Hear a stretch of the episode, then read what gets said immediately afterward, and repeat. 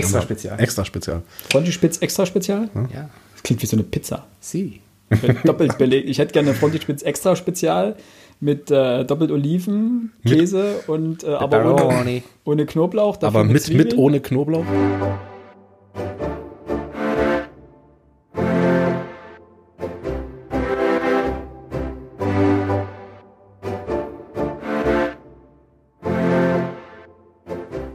Herzliches Hallo zu einer weiteren Folge Frontispitz Speziale Extra mit Oliven. Wir haben festgestellt, dass das ein super toller Titel ist oder auch nicht. Sie. Heute geht es um was anderes. Auch um Bücher, aber auch um Filme, denn wir stellen euch heute quasi unsere Lieblingsbuchverfilmungen vor und haben dazu mal ein bisschen auch das Internet äh, befragt, was denn so alles verfilmt wurde an Büchern und sind durchaus hin und wieder überrascht worden, was denn auf den Listen so alles für Bücher auftauchen, die denn verfilmt werden. Denn meistens kennt man die Filme und wusste gar nicht, dass es eine Buchvorlage davon gibt. Das ist völlig wahr. Ja, also es gibt natürlich so die Klassiker da, also wir werden heute definitiv, also ich weiß nicht ganz genau, was ihr beide mitgebracht habt, aber wenn ich so meine Liste anschaue, also wir werden jetzt irgendwie jeder, keine Ahnung, zwei, drei vorstellen, vielleicht vier, mal gucken. Vielleicht wird es auch weniger, weil wir sagen, okay, Doppelung oder sowas, aber sollte es glaube ich nicht geben. Es werden einige, vielleicht ein, zwei der populären Sachen dabei sein. So, wir müssen, wenn wir über Buchverfilmung reden, müssen wir Dinge wie Harry Potter mit aufzählen, müssen wir Herr der Ringe mit aufzählen. Das sind nun mal einfach Frontschweine für die Buchverfilmung.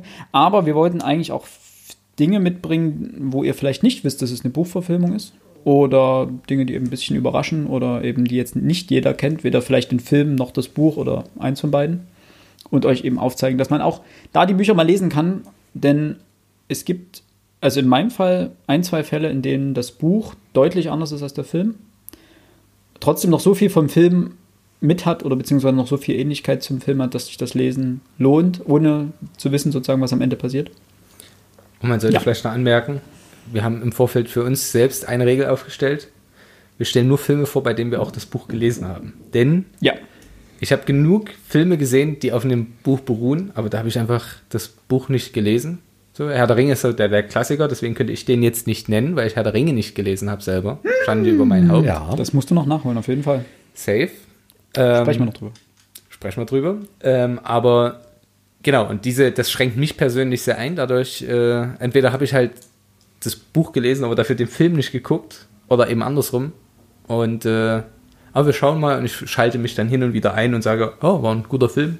Oder eben war ein gutes Buch, obwohl ich das andere nicht gelesen habe. Und halte mich ein bisschen im Hintergrund, während die alten Herren sich unterhalten. Wow. Die alten Herren. Ja, weil wir eben dachten, dass äh, ist, man kann natürlich nur von einer guten Buchverfilmung sprechen oder darüber reden, wenn man natürlich das Buch gelesen hat und den Film gesehen hat. Denn ansonsten kann man nicht sagen, ob das gut umgesetzt ist oder eben schlecht umgesetzt ist. Deswegen haben wir uns dahingehend so eingeschränkt. Wobei da kommt jetzt mein erster allgemeiner, meine erste ein- allgemeine Ansicht dazu. Ich betrachte sowas sehr getrennt voneinander. Das heißt, ich kann Fans natürlich nachvollziehen, die sagen, ja, aber das war im Buch viel besser erklärt und ich konnte mich da viel besser hineinfühlen. Aber es ist eben gleichzeitig ein völlig anderes Medium, Ja. das anderen Gesetzmäßigkeiten unterworfen ist, etc. pp. Folglich bin ich mit diesen, mit diesen, ich nenne es mal Skandalisierungen, das kann ja nicht sein, was sie aus meinem Buch gemacht haben, nicht so zufrieden und das ist nicht so dankbar für, den, für, die, Ja. für die Regisseure. Es gibt natürlich auch explizit einfach sehr schlechte Buchverfilmungen, aber die sind auch einfach an sich schlecht. Nicht, weil jetzt das Buch so schlecht wiedergegeben wurde, sondern einfach, weil der Film an sich schon schlecht ist. Ja. Du kannst natürlich, wie, wie hieß das letztens so schön, du kannst natürlich aus einem schlechten Drehbuch kein gutes Film, keinen guten Film machen, aber du kannst natürlich aus einem guten Drehbuch einen schlechten Film machen. Wobei ich jetzt gelesen habe, bei No Country for Old Men, den habe ich letztens wieder im Fernsehen gesehen. Großartiger Film. Ja, Cormac McCarthy. Genau. Ähm, und da habe ich mal ein bisschen gelesen und da hieß es in den Kritiken, aus einem wirklich mittelmäßigen Buch haben die Coen-Brüder einen herausragenden Film gemacht. Ja gut, Einfach- Buch ist ja nicht gleich Drehbuch, ne? Ja, Also, na klar, aber du weißt, was ich meine. Ja. Um da jetzt, Ja. Also es Ja. gibt womöglich auch selten, sehr, sehr, sehr selten, gibt es auch mittelmäßige Bücher, die man hervorragend verfilmen kann. Das nur meine Two Cents dazu. Ja, also wir sind uns der Tatsache bewusst, dass eben, wie du gerade schon richtig gesagt hast, ein Buch und ein Film andere Medien sind und andere Gesetzmäßigkeiten gelten und dementsprechend ein Film immer eine Verknappung des Inhalts des Buches sein muss. Denn man kann einfach mal 1000 Seiten nicht in anderthalb Stunden abfrühstücken. Also außer es ist wirklich sehr dünn vom Inhalt. Aber ja, das ist so der, Ja. der Grundgedanke. Das ist uns durchaus bewusst. Trotzdem gibt es gewisse gute Umsetzungen und schlechte filmische Umsetzungen, einfach nach der Intention des Autors oder nach der Intention des Buches etc. Also ob man einfach gewisse Logiken des Buches übernommen hat oder nicht etc. Gut, wir sollten natürlich, wenn wir jetzt hier von gut und schlecht reden, dürfen wir natürlich jetzt nicht behaupten, dass wir das objektiv betrachten können. Also das Ganze ist eine rein subjektive Einschätzung. Ja klar, das ist ja immer. Also Meinungen sind halt quasi immer unsere. Ja, wenn ihr andere Meinungen habt, könnt ihr uns das gerne in die Kommentare schreiben. Denn wir haben Social Media Accounts, nein, ein Account, ein äh, Kanal sozusagen. Einmal auf Instagram Und einen auf Twitter. und einen auf Twitter. Da könnt ihr uns gerne folgen und euren Senf dazugeben zu unseren Folgen. Das würden wir sehr begrüßen, denn wir brauchen Feedback. Ja, dann äh, würde ich sagen, fangen wir an. Alex, Ich liefere mal was. Dein erster. Ähm, du hast jetzt aber nicht nach, nach, nicht nach Wertigkeit sortiert oder sowas, ne? Nein. Einfach, dann hau mal raus. Was ist denn der erste? Wobei, nur doch, das, das ist für mich nicht nur eins der besten Bücher, das ich je gelesen habe, sondern es gibt mittlerweile zwei Verfilmungen oder anderthalb Verfilmungen von. Ähm, Beide Filme zählen auch zu meinen Lieblingsfilmen. Stephen Kings S. Ein Kultroman des, des Meisters des Horrors. Von wann erschien? Ja, also das Buch. 1986 in den USA und die erste deutsche Übersetzung 1987. Okay. Allerdings in gekürzter Form. Wir mussten bis in die 2000er warten, bevor es dann endlich eine neue, eine komplette Übersetzung gegeben hat. Fand ich sehr interessant. Ich Du hast nicht, dann schon warum. die komplette gelesen, oder? Ähm, ich hatte damals eine gekürzte, also es gab ja keine komplette. Okay, Ich weiß ja nicht, ab wann du angefangen hast oder wann du das erste Mal das gelesen hast. Deswegen die Frage. Wann war das? 1997? Gott, da war ich 13, Also, 13. okay, also vor den 2000er. Ja, ja, ja, ja, davor. Die Neuübersetzung habe ich jetzt erst im Zuge des, der Neuverfilmung mir besorgt. Ich habe das alte Buch nicht mehr gefunden, musste mir es also neu kaufen und habe dann eigentlich erst dann erfahren, dass es ähm, eine komplette, das steht da drauf, eine komplette Übersetzung ist. Achso, das heißt, du wusstest gar nicht, dass die Version, Nee. die du damals Nee. gelesen hast, Nee. eine gekürzte war. Ich muss auch zugeben, das ist jetzt so lange her, dass ich es das erste Mal gelesen habe, dass ich jetzt nicht weiß, was jetzt neu hinzukam. Okay. Das Buch ist grandios und ähm, bei zwei Dritteln des Buchs kam mir alles neu vor. Also Okay. Kurz, zusa kurz Zusammenfassung, was geht? eine Kurzzusammenfassung, worum geht's? Ähm, das Ganze spielt in den 50er, 60er Jahren in den USA, in einer Kleinstadt, in der über Jahrzehnte, Jahrhunderte, seit, seit Bestehen der Stadt ähm, immer wieder es zu Morden kommt, die, die man nicht erklären kann. Okay. Und ähm, dahinter steht das große Böse, Also ist ein Horrorbuch oder. Horror, Fantasy, äh, die modernen Kritiken sehen das als, auch gerne als Coming-of-Age-Roman. Also es geht nämlich um eine, Clique aus Kindern, um eine kleine, kleine Gruppe, die aus, wie sie sich selbst einen Club der Verlierer, es sind alles Leute, die irgendwelche Probleme haben und die mit diesem Bösen in Kontakt kommen, in Form eines Clowns, offenbart er sich den Kindern oder in sonst welchen merkwürdigen Formen. Und ja, der Clown, das Böse macht es, macht Jagd auf die Kinder und die Kinder verbünden sich bekämpfen es. Und ähm, dann gibt es eine Art Zeitsprung. Die Geschichte wird immer parallel behandelt. Ne? Also es ist nicht, dass man erst die Kinder und das Ganze spielt dann 30 Jahre später, als dann das Grauen wieder in die Stadt zurückkommt. Also das Böse schläft immer 30 Jahre, dann tötet es und verschwindet wieder. Und einen diesen Zyklus erleben wir jetzt mit. ne? Das Böse Okay. tötet, die Kinder ähm, kriegen das Böse mit, sehen das Böse, bekämpfen es, das Böse verschwindet und 30 Jahre später, die Kinder mittlerweile erwachsen, kehren zurück in die Stadt, um das Böse endgültig zu besiegen. Was aber nicht funktioniert. Also gut, weiß man erst am Ende ja, wir wollen es ja nicht spoilern. Also ich weiß auch nicht, wie es ausgeht. Ich habe hab's, Ja, ich habe schon gehört, ihr habt beide weder das Buch gelesen Noch den Film gesehen, richtig? noch den Film gesehen. ich habe mal die ersten 100 Seiten, glaube ich, als 14-Jähriger gelesen und fest, stell, stellte fest, ich bin zu jung. Ich, ich ertrage das nicht wahrscheinlich. Du wachst heute noch manchmal nachts schreiend auf. Ja. Geh weg, nein, es kommt. Das ist wirklich sehr schade, weil das Buch, ich weiß jetzt nicht, ob es eines der dicksten Bücher von Stephen King ist. In der deutschen Übersetzung hat es knapp 1400 Seiten, also es ist wirklich ein Brecher. Krass. Aber ich, Der Stand ist, glaube ich, auch relativ keine Ahnung. massiv. keine Ahnung. Ich kann mal nebenbei nachgucken. Ich glaube auch Dutted Streamcatcher hat auch so um die 1000 Seiten. Ähm, keine Ahnung. Äh, nein, also es zählt für mich bisher äh, nach wie vor zu einem der besten Bücher, die ich überhaupt je gelesen habe. Und einer der, ich hoffe, ich trete jetzt den Stephen King-Fans jetzt nicht zu nah, aber einer der wenigen äh, Bücher von Stephen King, wo King wirklich bewiesen hat, dass er schreiben kann. Eins der wenigen. Ähm, die Bücher sind in aller Regel interessant, man kann sie gut lesen, das ist tolle Bettlektüre, Aber Stephen Kings S ist schriftstellerisch ähm, für mich persönlich so ziemlich das Beste, was er je veröffentlicht hat. Was interessant ist, weil er einen Großteil des Buches irgendwie unter Koks-Einfluss und Alkoholeinfluss geschrieben hat. Wie das bei, vielleicht was bei Künstlern halt so ist. 1712 Seiten hat The Stand. Krass. Den kenne ich gar nicht, den Roman. Aber, was ich Ja, noch fragen ja. wollte, ähm, was zeichnet die Verfilmung aus? Die Ver Verfilmungen. Ver- Ja, was zeichnet die aus? Ähm, es gibt zwei Verfilmungen. 1990, die erste erschien mit einem grandiosen Tim, jetzt hoffe ich, dass ich den Namen richtig ausspreche, Tim Curry ja. als Pennywise, also als der Clown, als S. Das Ganze war ein Zweiteiler gewesen und eine TV-Adaption. Also es ist nie im Kino erschienen, es ist für, für das amerikanische Abendprogramm äh, verfilmt worden. Ist da ja jetzt auch nicht der typische Horrorfilm im, im klassischen Sinne, wie wir es noch aus den 80er Jahren kannten. Das ist halt schon irgendwie familientauglich in Anführungszeichen. Und jetzt ganz neu verfilmt, vor zwei Jahren, glaube ich, erschien Neuverfilmung Ja, ich glaube 2017 hatte ich gerade mit gelesen. irgendwo einem Skarsgård-Bengel als Stellan Skarsgård. das müsste einer seiner Söhne spielt, glaube ich, in dem Fall den, den Pennywise. Man hat, die, man hat die Handlung ein bisschen verlegt, also spielt jetzt in den 1980er Jahren und nicht mehr in den 50er und 60er Jahren. Kurioserweise bei vielen Fans durchgefallen. Bei dir? Ich finde den grandios. Also ich mag sowieso beide Verfilmungen unglaublich doll. Man darf, oder was heißt man darf? Man darf, ja doch, man sollte vielleicht nicht übersehen, beide Filme haben mit dem Buch, jetzt nicht missverstehen, nicht allzu viel zu tun. Das Buch ist einfach mal 1400 Seiten lang. Daraus kann man keine ähm, Zwei-Stunden-Filme machen. Ne? Also zwei Stunden, ähm, vier Stunden in den 80er oder 1990 und jetzt nochmal vier Stunden in den zweiten Teilen es ist unglaublich viel rausgelassen. Man hat sehr, sehr viel von der Geschichte hat man abgeändert. Also was man im Film sieht, taucht im Buch gar nicht auf. Und was im Buch beschrieben wird, ist, wie gesagt, im Film nicht zu sehen.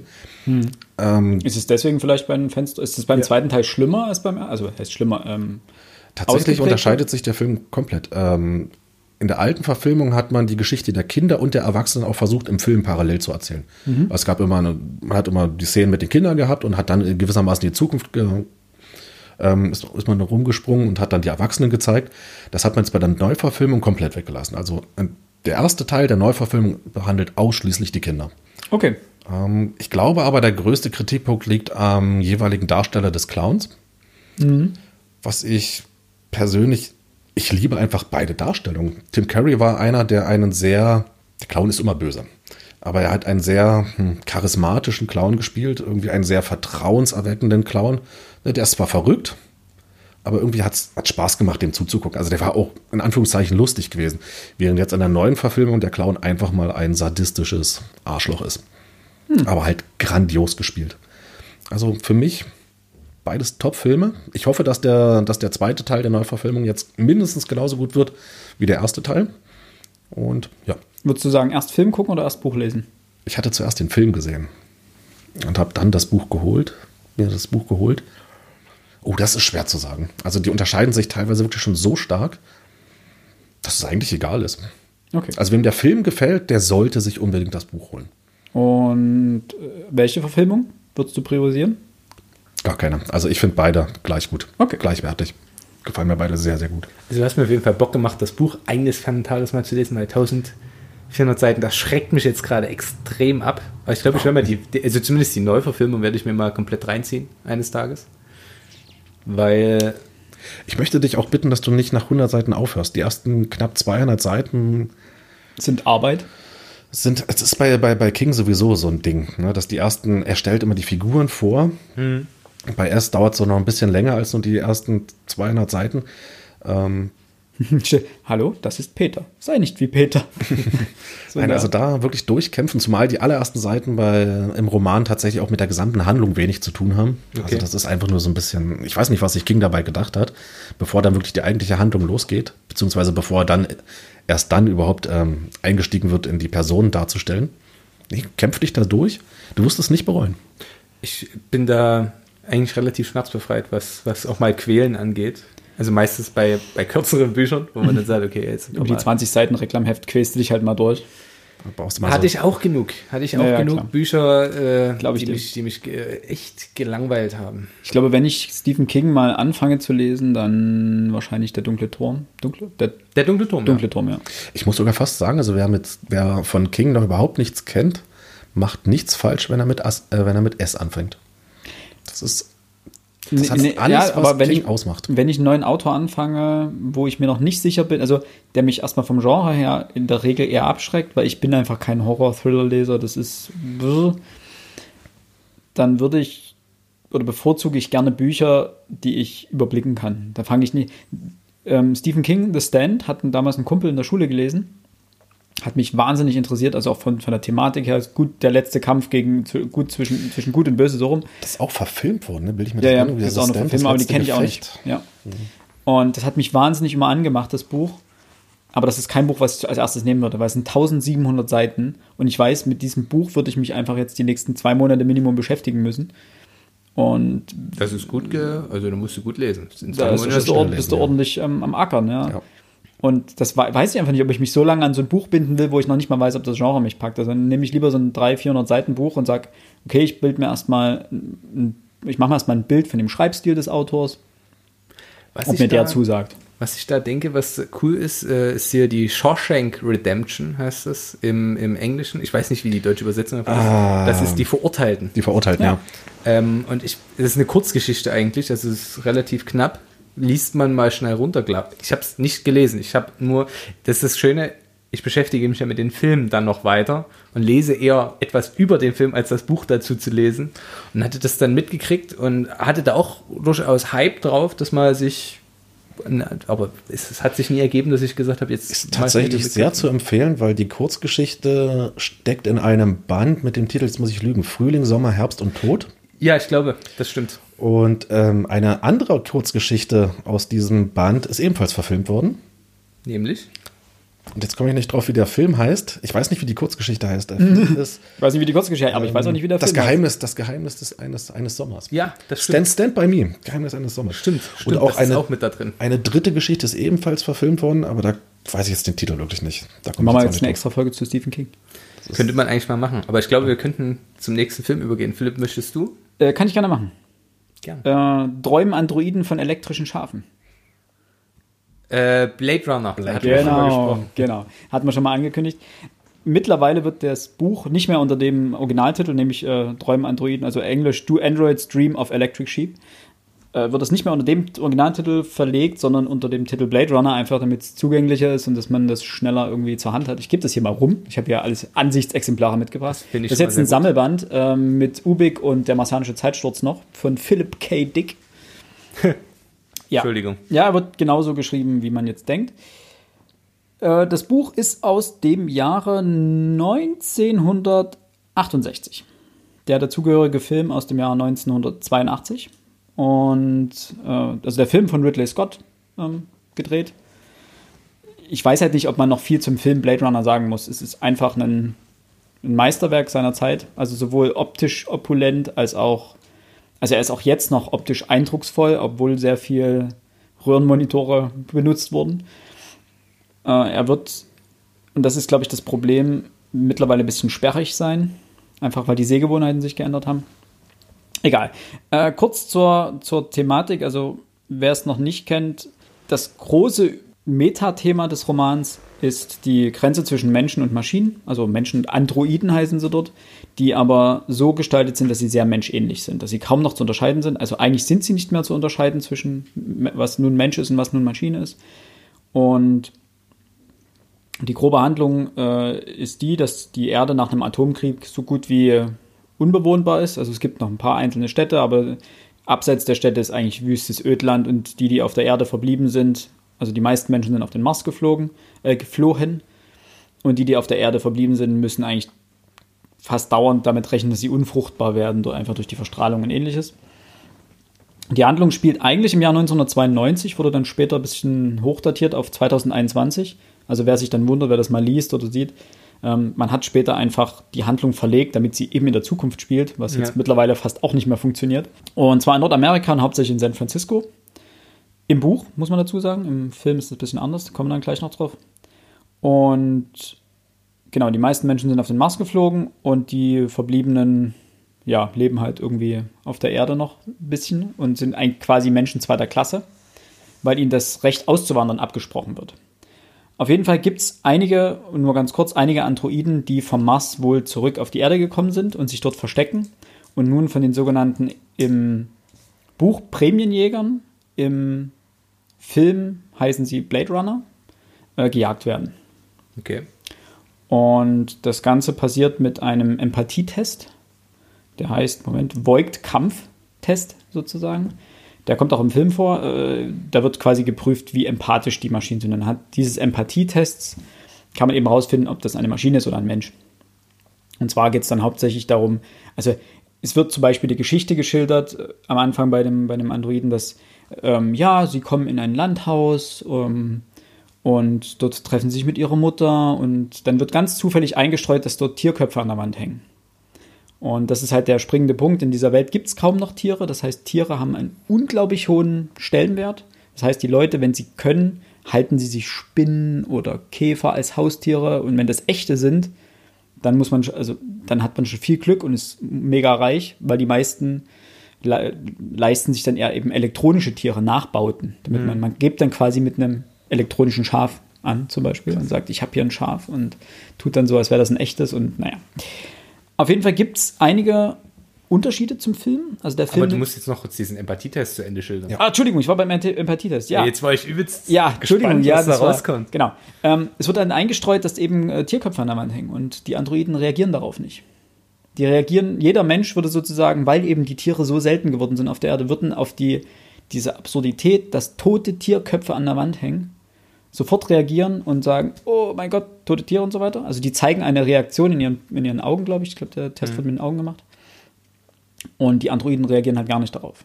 Und das wird halt, also es wird so ein bisschen unterschwellig in diese Geschichte eingebettet. Die Geschichten sind relativ lang, diese Empathiegeschichten und, und diese Void-Kampf-Test-Geschichten. Und das wird halt, diese, diese Sachen werden unterschwellig eingeflossen oder eingestreut. Und dann wird quasi die Reaktion geprüft. Die Androiden sind aber intelligent. Ja. Und dann können die das nicht spielen? Nein. Das geht nicht. Das, können das, sie nicht. So. das ist halt genau der Punkt. Das können sie nicht und ja. Okay. Krass. Auf jeden Fall gibt es ein paar Unterschiede zum, zum Film. Also die, die, der Film weicht ziemlich ab von der Romanvorlage. Zum einen verlegt er die Handlung von eben San Francisco nach, ich glaube, Los Angeles. Ja, genau, Los Angeles. Und zwar ins Jahr 2019 im Film. Das haben wir nun halt auch schon erreicht. Deswegen, ja, es gibt halt Machtverhältnisse wie im, im Kalt, auf der Erde wie im Kalten Krieg und so weiter. Ähm, viel muss man über den Film eigentlich nicht sagen. Er ist ein Klassiker. Man kann ihn, man, Harrison Ford als eben äh, Deckard, als der Blade Runner, der Titelgebende. Und wer sich dafür interessiert, was die großen Unterschiede zwischen Film und, und Buch nun sind, kann mal auf Wikipedia gucken, da sind die alle aufgelistet. Es ist auf jeden Fall ein Film, den sollte man sich, den sollte man einmal gesehen haben. Denn er hat viel für die, für die Filmlandschaft getan. Er hat viel für ähm, das Medium, also für Science-Fiction-Filme getan, wie diese gedreht werden, wie diese, wie dort die Herangehensweise ist. Ähm, er hat auf philosophischer Ebene viel gemacht, eben dieser ganze Mensch-Maschinen-Konflikt, wann ist ein Mensch ein Mensch, wie empathisch muss ein Wesen sein, um als Mensch zu gelten, wie auch immer. Er wird, wenn man die Art Filme nicht kennt, erstmal ein bisschen sperrig sein, weil die Sehgewohnheiten haben sich verändert. Wenn das, das sein, dass nun die, die Filter, die auf dem Film liegen, sein, dass die Schnitttechniken, ähm, also wie wann der Film geschnitten ist, er ist relativ lang, nicht langatmig, aber relativ langsam. Das ist, das ist für die Filme der Zeit nun mal ähm, atypisch. Äh, atypisch, genau. Nee, typisch, nicht atypisch. Ja, in der Zeit, aber heutzutage ist es atypisch. Ist, genau, heutzutage ist atypisch, damals war es typisch. Und gibt es ja, gibt's ja noch eine neue Verfilmung davon, ne? Das ist keine neue Verfilmung, die ist anschließend. Die spielt sozusagen nach dem ersten Film. Basiert die, basiert die aber auch auf dem Roman oder ist das eine. Nee, nee, hat, nee. hat erstmal, die erzählt die Geschichte weiter sozusagen. Und ich muss sagen, die neue Verfilmung ist grandios. Sie ist interessanterweise bei den Fans, jetzt komme ich hier dauernd ins Mikro, sie ist interessanterweise bei den Fans nicht so gut weggekommen.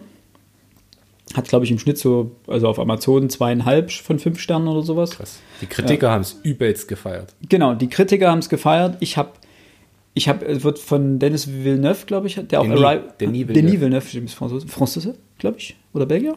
Franzose. Irgendwie sowas, ja. ja. Der auch im Übrigen äh, Arrival, den, genau, Arrival und Sicario auch gemacht hat.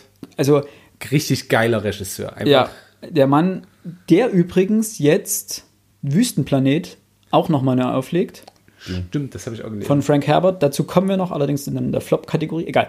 Auf jeden Fall, dieser Mann bringt Bilder auf die Leinwand, die sind einfach nur zum Niederknien. Denn ich habe, glaube ich, selten einen so bildgewaltigen Film gesehen wie Blade Runner 2049, heißt der, der Folgeteil.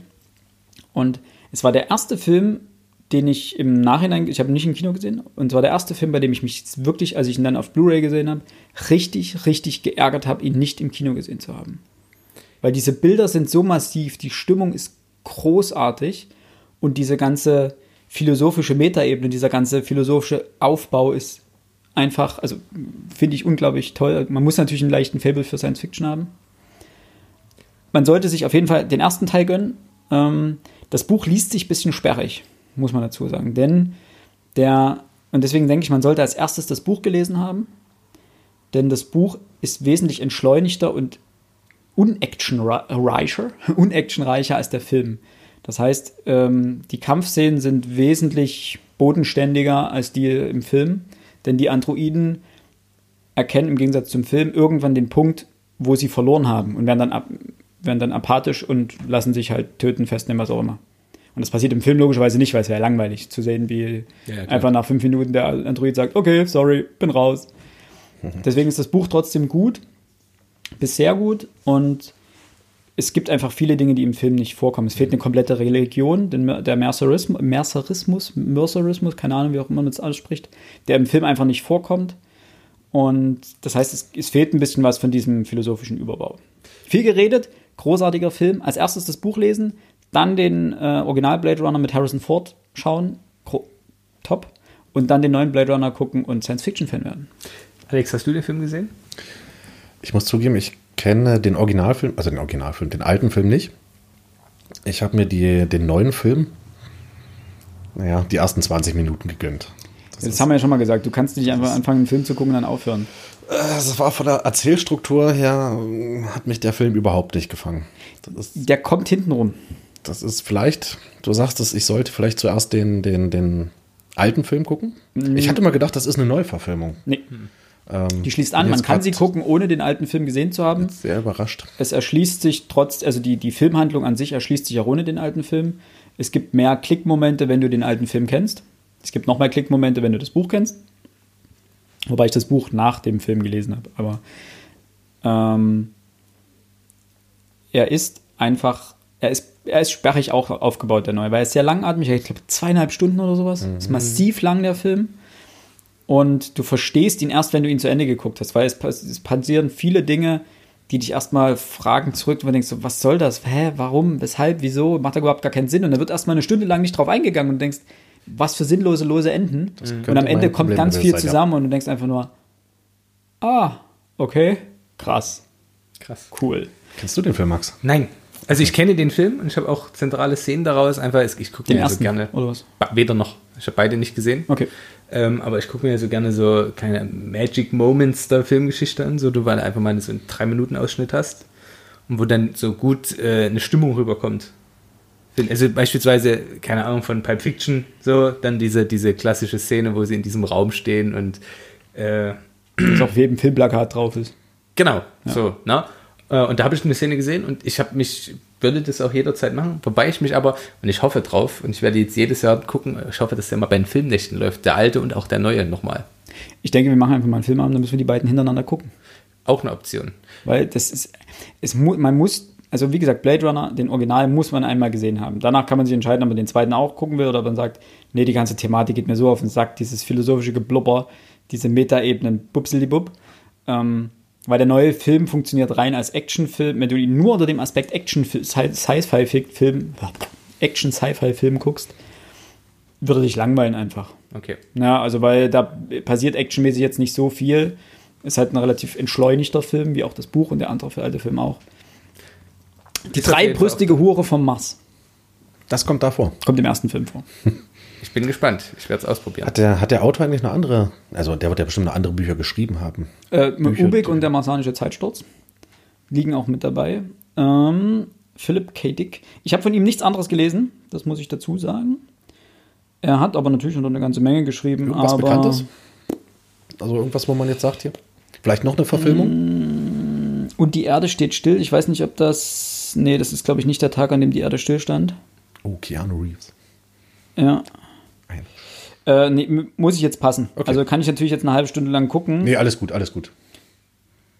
Ähm, ich habe bisher auch wirklich aus dieser Sammelausgabe nur Blade Runner geguckt, aber es war quasi der, die, das Buch Blade Runner war genauso teuer wie die Sammelausgabe mit den drei Büchern drin. Da habe ich natürlich die Sammelausgabe genommen. Zumal ich die ist Heine, glaube ich. Ja. Ja. Zumal ich diese Heine Klassikauflagen sehr, sehr mag. Mit den, es gibt es von ganz vielen Science-Fiction-Autoren, die finde ich großartig. Kann man auch unterstützen. Ja, eben deswegen. Das, Gesam das gesamte Sammelband, der gesamte Sammelband hat nicht mal 800 Seiten. Es sind drei Romane drin. Da sind die Romane relativ kurz. Ja, Und da ist alles drin schön verpackt. Ja. Also, das kriegt er hin. Ja, macht er. Also, wie gesagt, der Schreibstil ist ein bisschen. Also bei, bei, bei Blade Runner musste ich mich wirklich ein bisschen durchbeißen, gerade am Anfang. Denn das, es ist einfach ein komplett anderer Lebenskosmos, den er dort beschreibt. Und gerade diese Religion, dieser Merceris Mercerismus ist einfach so schräg und so anders, dass ich mit diesem ganzen Wertekanon der, dieser, dieser Welt, die er dort beschreibt, mit diesem ganzen Zustand, hatte ich eine ganze Weile lang zu arbeiten, ehe ich damit zurechtgekommen bin. Und der Schreibstil von ihm macht es nicht unbedingt leichter. Also es ist jetzt kein Science-Fiction-Werk, wo ich sage, sollten jetzt Einsteiger direkt lesen. So, ähm, würde ich eher so ein bisschen in die gehobenere äh, Erfahrungskiste stecken. Dann macht es aber viel Spaß. So, viel Zeit geplappert. So, Max, du bist am Drücker. Jawohl. Lass mal dein eines Buch hören, den einen Film, den du gesehen hast von einem Buch. Das ist mir vor allem äh, in Erinnerung geblieben, weil ich den Film jetzt mal wieder geschaut habe. Und das Buch müsste ich auch mal wieder lesen. Es ist tatsächlich eins, was ich glaube ich noch mal lesen möchte, weil es einfach großartig war. Ich möchte als erstes, du kriegst es gleich, äh, Muss es von. Michelle Welbeck äh, Unterwerfung vorstellen. 2015, am Anfang Januar 2015 erschienen. Vor allem in Erinnerung geblieben, weil ich glaube, einen Tag nach dem französischen Erscheinungsdatum der Anschlag auf Char- Charlie Hebdo war. Drei Tage später ist es dann auch auf Deutsch erschienen. Ich habe es auch sofort am Erscheinungstag gekauft, weil ich fand die Handlung sehr faszinierend und hat mich tatsächlich, ich hatte davor noch nichts äh, von Wellbeck gelesen, hat mich zu einem Wellbeck-Jünger werden lassen, Okay. der seine Werke wirklich schätzt. Ich möchte nicht sagen feiert, weil dafür ist es teilweise zu grenzwertig, aber ich schätze ihn wahnsinnig für seine Art. Finde die auch ziemlich äh, witzig. Ich kann darüber lachen. Viele können sich darüber aufregen, ich kann darüber vor allem lachen, weil er einfach ein großartiger Provokateur ist. Äh, um was geht es im Buch? Wir befinden uns im Frankreich der Gegenwart und folgen einem sehr deprimierten Mann, der Literaturprofessor in Frankreich ist und äh, über Carl Huysmans ähm, promoviert hat und, und dessen Leben ist wie faktisch das Leben aller Houellebecq-Figuren, wenn sie männlich sind und die Hauptfiguren seines, seiner Bücher sind, ist einfach massiv gestört. Er ist faktisch nicht bindungsfähig, er hat kein weiteres Ziel im Leben, ist sehr unzufrieden, sehr problematische Liebschaften mit äh, Studierenden von sich oder Studentinnen von sich. Da Man muss ich mal nicht gendern, da kann ich auch einfach Stu Studentinnen sagen. Man hat sich so an das Studierende gewöhnt ne, mittlerweile das ist ganz leider. Schlimm. Aber wenn es einmal drin ist, es scheint nicht schlecht zu sein. In dem Fall kommt es dann im Buch zu folgenden Problemen. Äh, politisch ist das sehr auf, also sehr, sehr, ja, die Stimmung ist sehr aufgeheizt im Buch. So, und es stehen Präsidentschaftswahlen an und es tritt zum ersten Mal die muslimische Bruderschaftspartei an. Und aufgrund mehrerer jetzt nicht näher zu bestimmter Dinge, die passieren und die so einfach in, dem, in der Handlung so einfach geschehen, kommt es dazu, dass, der, äh, dass die muslimische Bruderschaft gewinnt. Da steckt auch eine der größten Kritiken drin, die Welbeck hier verpackt an der französischen äh, Gesellschaft, weil eben sich die ganzen Konservativen und ich nenne es mal alle Parteien, die nicht rechts sind, sagen, lieber nehmen wir die muslimische Bruderschaft, als dass der Front National gewinnt. Also in der Stichwahl sind, ist der Kandidat vom Front National und äh, der von der äh, muslimischen Bruderschaft. Und die legen sich dann einfach fest und gehen auf die muslimische Bruderschaft. Und dann kommt es natürlich zu weitgreifenden äh, Änderungen im, im, im gesellschaftlichen Leben. Also mehr Ehen sind plötzlich erlaubt. Man muss Muslim sein, um an der Universität zu unterrichten. Und die Hauptfigur flieht auch aus Paris erstmal. Also es handelt, es spielt in Paris und so weiter. Und wie es endet, werde ich jetzt nicht vorwegnehmen. Re ja, du hast eine Frage. Äh, es ist also eine Art Gedankenspiel. Ja, ein Gedankenexperiment, aber sehr realistisch. Also man kann das durchaus nachvollziehen. Und das Krasse ist ja immer, er nimmt ja immer viel vorweg. Ob das jetzt Anschläge sind, also dort kommt es auch im Buch zu vielen Anschlägen und Straßenschlachten und so weiter. Und es war Wahn, Wahnsinn, wie er gewisserweise immer Dinge vorwegnimmt. In Serotonin nimmt er faktisch die Gelbwestenbewegung vorweg. Hier nimmt er diesen Anschlag, diese ganze Anschlagsreihe muslimischer, also von, von Islamisten vorweg. Also es ist ein Zufall, aber es ist unfassbar, wie er ein Gespür dafür hat, wie sich Gesellschaften entwickeln können. Ähm, Wellbeck ist der, was hat, was ist, ja, der ist Autor von Beruf, ja.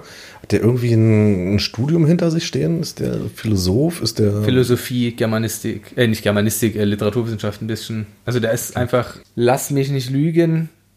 Es ist nicht weiter bekannt. Also man muss dazu sagen, vielleicht, äh, er ist bekannt geworden mit Elementarteilchen, Mhm. indem er die, die, die 68er-Bewegung einfach tötet. Aus meiner Sicht, das, der zerstückelt die literarisch, weil es auch mit seiner persönlichen Biografie zusammenhängt, denn er ist in Algerien geboren und seine Mutter hat ihn dort faktisch sitzen lassen und er ist bei seiner Großmutter in Frankreich dann aufgewachsen. Und die Mutter wollte sich halt einfach ausleben und hatte keine Zeit für ein Kind. So, und das hat er ihr aus meiner Sicht nie vergeben. Also ich habe äh, hab nie mit ihm gesprochen persönlich, aber so wird es gedeutet und so deute ich es auch selber.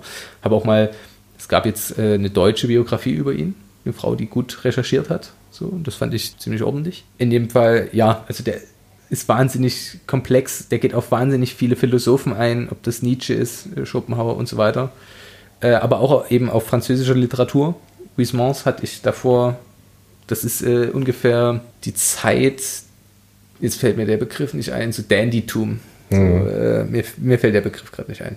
Wie auch immer. Ist in dem Fall, also ich würde Huysmans jetzt nicht unbedingt lesen, freiwillig. also darf ich kurz zwischenwerfen? Ja. Äh, Beck ist diplomierter Landwirtschaftsingenieur. Statt jedoch berufstätig zu werden, erwarb er sich mit Erfolg um einen Studienplatz in der Sektion Film dann auch noch, verließ das aber ohne Abschluss.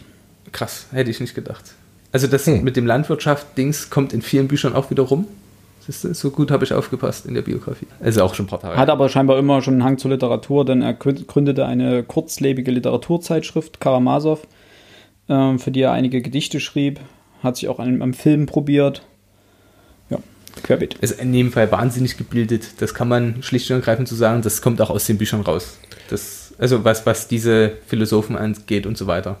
Was, was glaubst du, will Wellbeck? Ähm, du hast gesagt, er ist provokativ. Ja, Ist er mutig? ja. Provokativ mit Kalkül. Was, was will er erreichen? Ich würde die Frage mal noch präzisieren.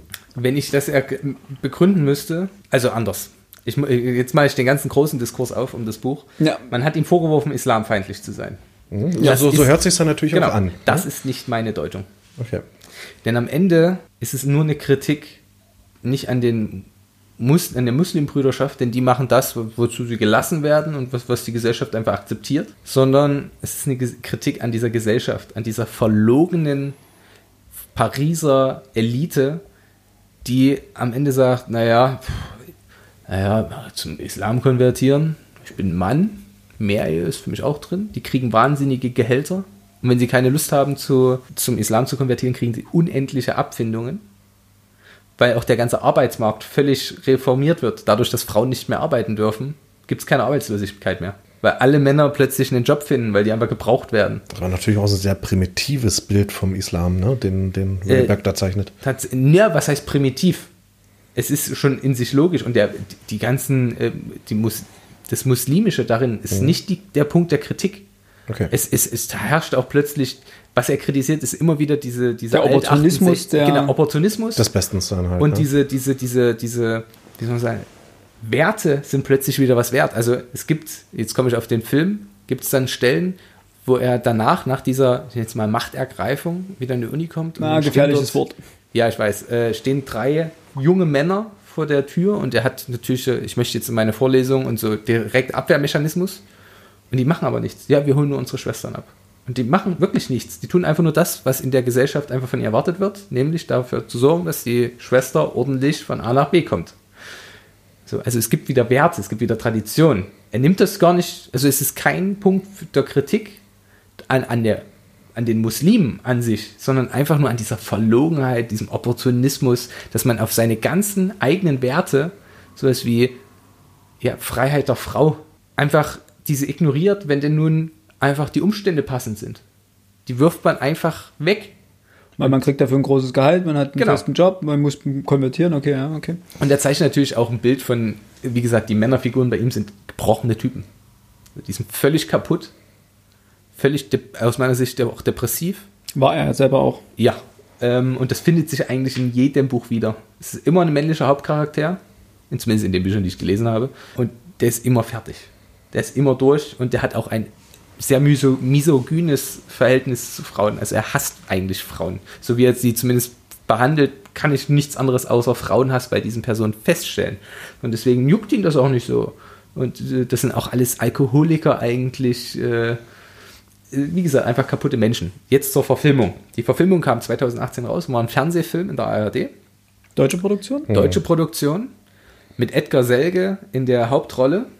Und jetzt kommt diese Metaebene und das schätze ich an diesem Film unfassbar. Edgar Selge hat äh, das Theaterstück gespielt, das es in Hamburg von Unterwerfung gab. Und er spielt jetzt in dem Film auch die Hauptrolle und spielt sowohl den Hauptcharakter des Buches als auch sich selbst als Theaterschauspieler. Also es wird ist so halb und halb. Zum einen, der Film beginnt und er läuft durch die Straßen und geht halt zu seiner eigenen Aufführung, so als Schauspieler. Und dann sieht man Szenen aus dem Stück, also auch Originalaufnahmen. Da hat man einfach eine Kamera mit drauf gehalten.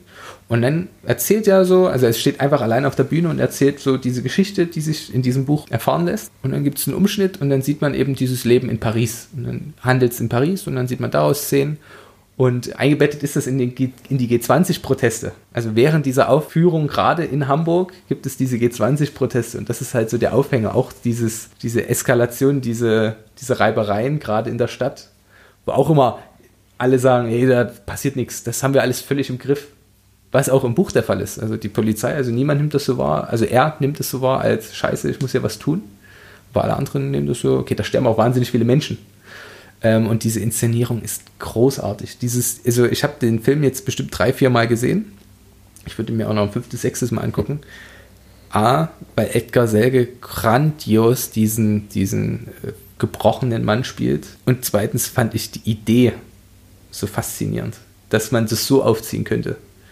Denn so ergibt sich so einfach Aktualität. Und das Theaterstück hätte ich mir wahnsinnig gern angeguckt, aber leider nicht mehr möglich. Ich habe gesehen, ich habe mal recherchiert, in Halle gab es mal wieder irgendeine Inszenierung, aber auch nicht mit ihm, sondern mit anderen, die es völlig anders aufgezogen haben. Aber tatsächlich ein Buch, das mich beeindruckt hat.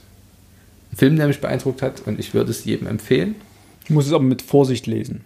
Man muss Oder mit der nötigen Distanz lesen. Also man unvoreingenommen, wenn es geht.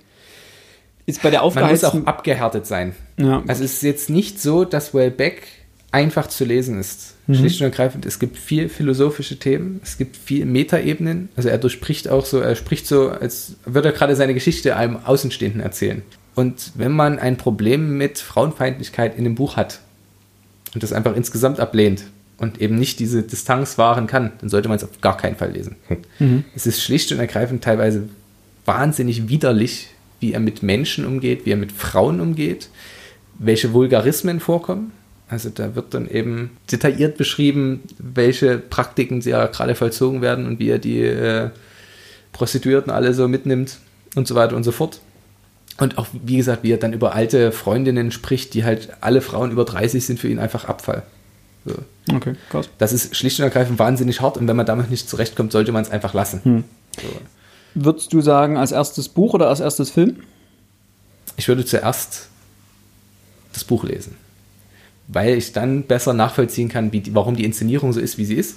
Mhm. Aber andersrum ist bestimmt auch eine Möglichkeit. Ich hatte nun mal nicht die Möglichkeit, zuerst den Film zu schauen, weil ich beides sofort am Erscheinungstag begonnen habe. Also das Buch 2015, als es rauskam, und den Film an der, als er rauskam, habe ich ihn direkt bei der ARD geschaut, habe auch dann im gab danach dann noch so ein Twitter-Ding ins Kirchen, wo man mitmachen konnte und so weiter. Und auch auf der Homepage von der ARD konnte man noch schreiben und wie auch immer.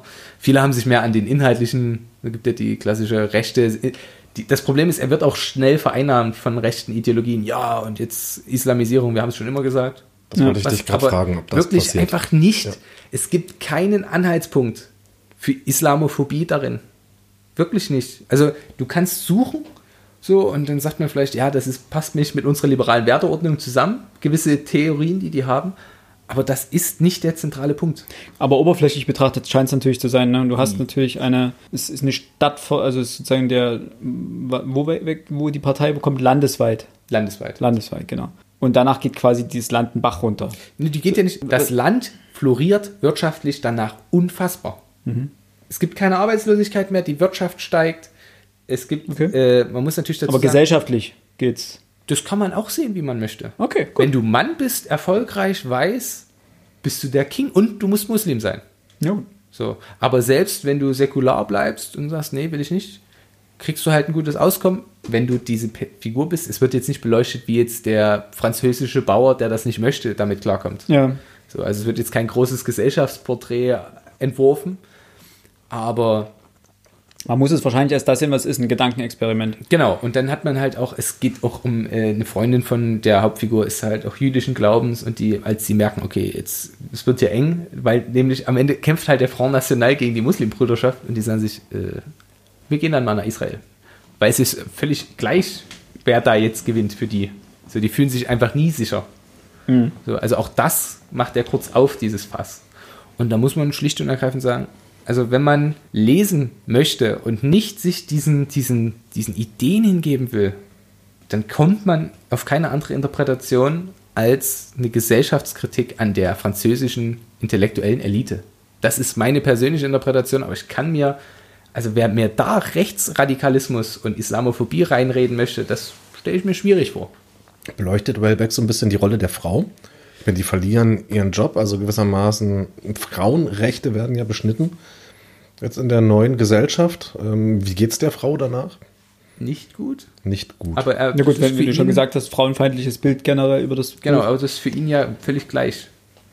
So, es, er, er, der guckt dann nicht weiter drauf, aber er sitzt dann, Also für ihn den Protagonisten. Protagonisten ist Nicht das, den Autor. Genau, für den Protagonisten, der sitzt dann, ähm, der besucht den Universitätsprofessoren, der ihm natürlich ein bisschen, er möchte ihn unbedingt haben, weil er natürlich auf seinem Gebiet auch einfach ein Genie ist. Und dann sieht er dort, wie die zweite und die dritte Ehefrau kommt und die machen natürlich alles, was der Mann sagt. Und für ihn, der ja mit Frauen A kein Glück hatte, B jetzt nicht sonderlich auf mehr ab aus ist, als, naja, die sexuellen Vorteile sich mitzunehmen, für ihn ist das ist einfach ein Schlaraffenland. Wie gesagt, ich kann es empfehlen, wenn man sich damit auseinandersetzen möchte. Wellbeck ist immer anstrengend, aber ich kann euch nur sagen, es lohnt sich, sich da auch, und es ist kein großes Buch, also das kann man mal schnell, 250, 300 Seiten, äh, kann man mal schnell lesen. Ich mache es genau, es sind 266 Seiten. Das ist mal flott gelesen und es macht, wenn man den Humor auch, also wenn man mal, man kann einfach schmunzeln über diese Figur. That's it. So, damit schließe ich meine Ausführungen und danke euch für euer Interesse. Nee, Abläuse, Abläuse. Das war dein eines Buch. Das war auch Das du, war du hast noch das anderes, Buch. ne? das einzige Buch, was du hier als. Ver nee. Harry Potter war ja noch. Nehmt nicht schon wieder alles vorweg. Achso. Nein, das kann Voll man, Das wollte ich jetzt gerade vorstellen. kann man ja. schon- Harry Potter? Ach, gut, Nein, zum Glück gibt's nein ich finde es schön, dass, wir- dass wir auch so ein bisschen kontroverse Sachen mit drin haben. Finde ich ganz gut. So, Alex, Ich muss haben wir noch was? Ich muss noch mal kurz in mich gehen. Geh mal in dich. Dann fange ich, mache ich weiter. Das ist dann halt so. Weil wir gerade drüber spruchen, mache ich es kurz und knapp. Äh, der Herr der Ringe. Wie gesagt, wir müssen es einfach mit erwähnen, denn wenn man über großartige Buchverfilmungen reden möchte, muss, kann, soll, muss man den Herr der Ringe mit erwähnen. Ich werde dir auch gleich die Prachtausgabe zur Hand reichen, wenn ich sie aus meinem Täschel ja rausgefischelt bekomme. Das rote Buch. Das rote Buch, genau, äh, von Klett-Cotta erschienen im, also nein, im Klett-Cotta Verlag erschienen und zwar, ich habe noch die alte Ausgabe, die alte Übersetzung, wo ich natürlich jetzt nicht das Datum finde. Das steht nämlich, glaube ich, hier noch hinten drin. Das ist ein bisschen unhandlich. Übrigens mit äh, Mittelalter Karten, äh, Mittelalter, Mittelerde-Karten hinten dran. So, diese Auflage ist die fünfte Auflage 1995 und die Erstauflage scheint 1991 zu sein. Ja, so wie es aussieht. Ja, das rote Buch wird ja immer mal wieder aufgelegt. Ich finde die Aus Aufgabe, äh, aus, oh, Himmel, Herrgott, die Auflage sehr hübsch. Oder die Ausgabe. Die Ausgabe und die Auflage. Die vorherige Auflage kenne ich nicht.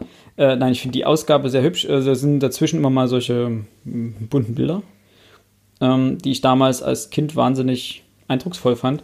Also man muss dazu sagen, mir wurde das der Herr der Ringe und der Hobbit vorgelesen. Okay, krass.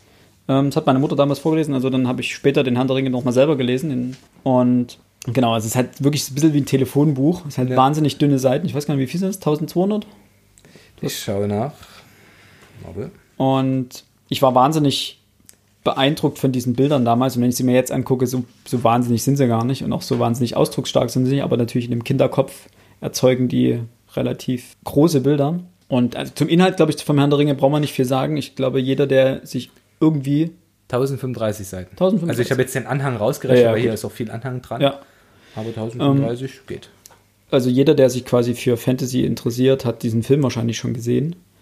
Das Buch werden wahrscheinlich nicht so viele gelesen haben. Ich würde es allerdings wirklich jedem ans Herz legen. Ich würde jetzt hier nicht so viel verlieren über den Inhalt. Aber es gibt natürlich ein paar Stellen, die im Buch nicht, äh, die im Film nicht vorkommen, wie sie im Buch stehen. So die ganze, die ganze Bombardier-Geschichte am Anfang zum Beispiel. Und auch ein paar Details dann hinten rum. Aber für mich ist die Verfilmung des Herr der Ringe von Peter Jackson, ich muss mir jetzt mal lügen, wann ist der erste Film erschienen? 2, 3. Irgend sowas. Der Herr der Ringe, The Fellow, 2001. Ah, schade. 2003 war der zweite. Verdammt.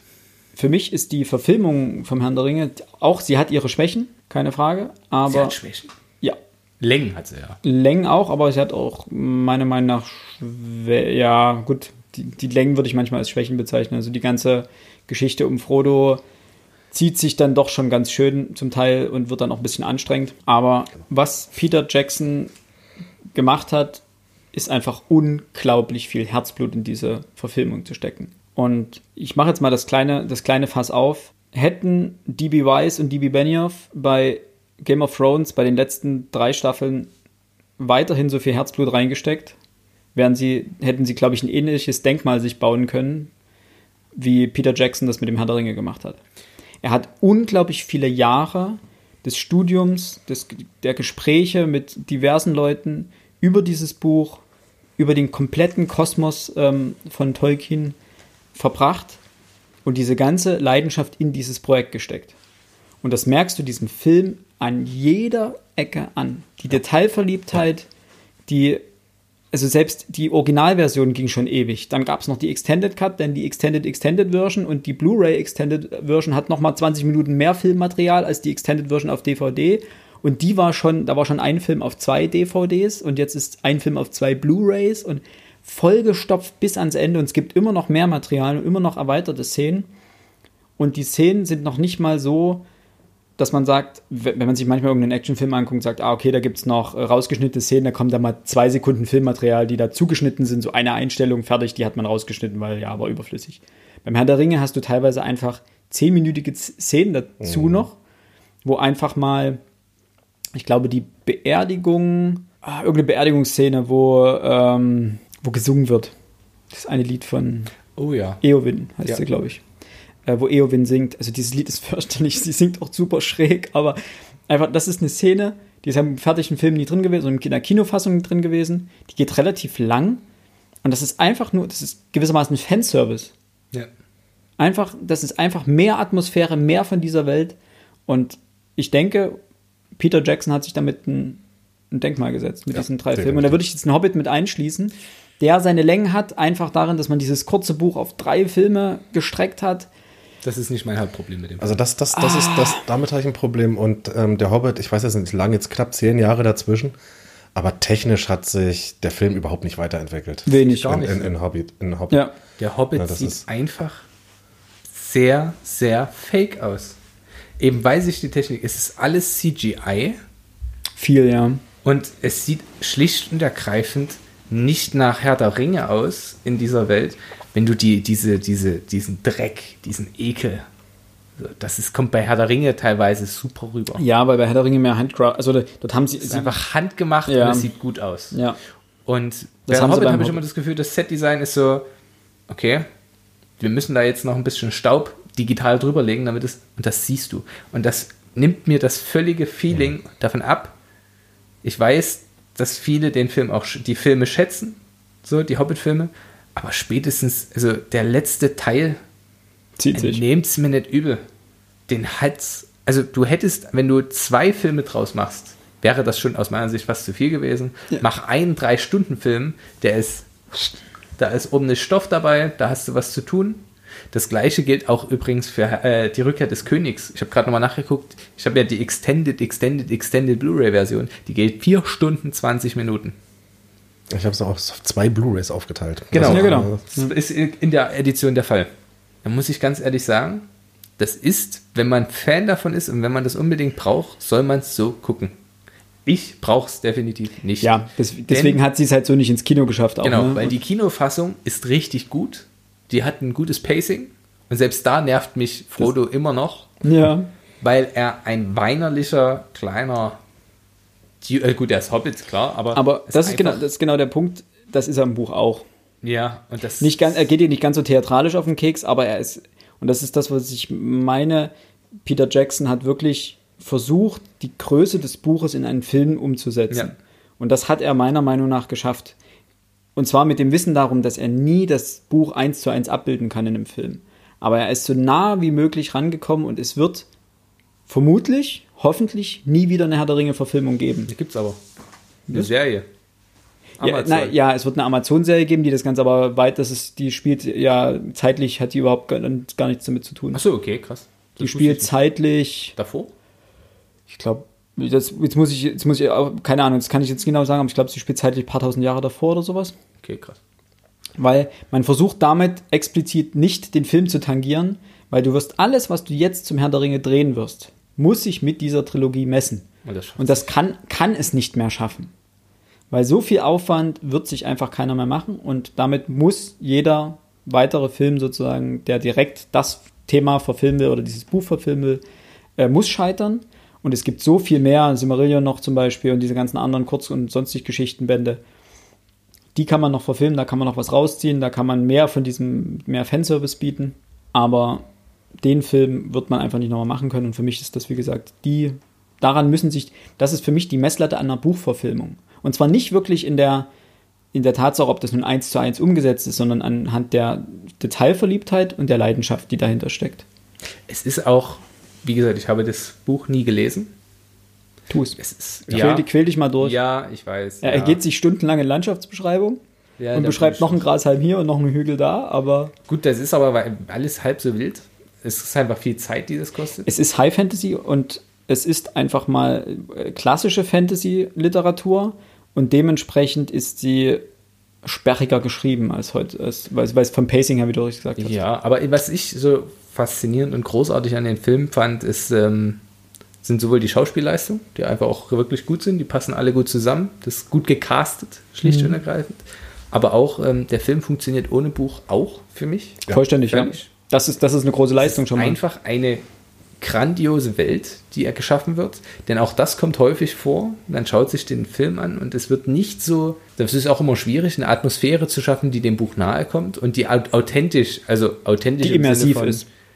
Genau, wo du, wo du, wo du reinkommst in eine Welt. Und Ja. das schafft der Film in allen, in also alle drei Filme, in allen Punkten aus meiner Sicht. Ja.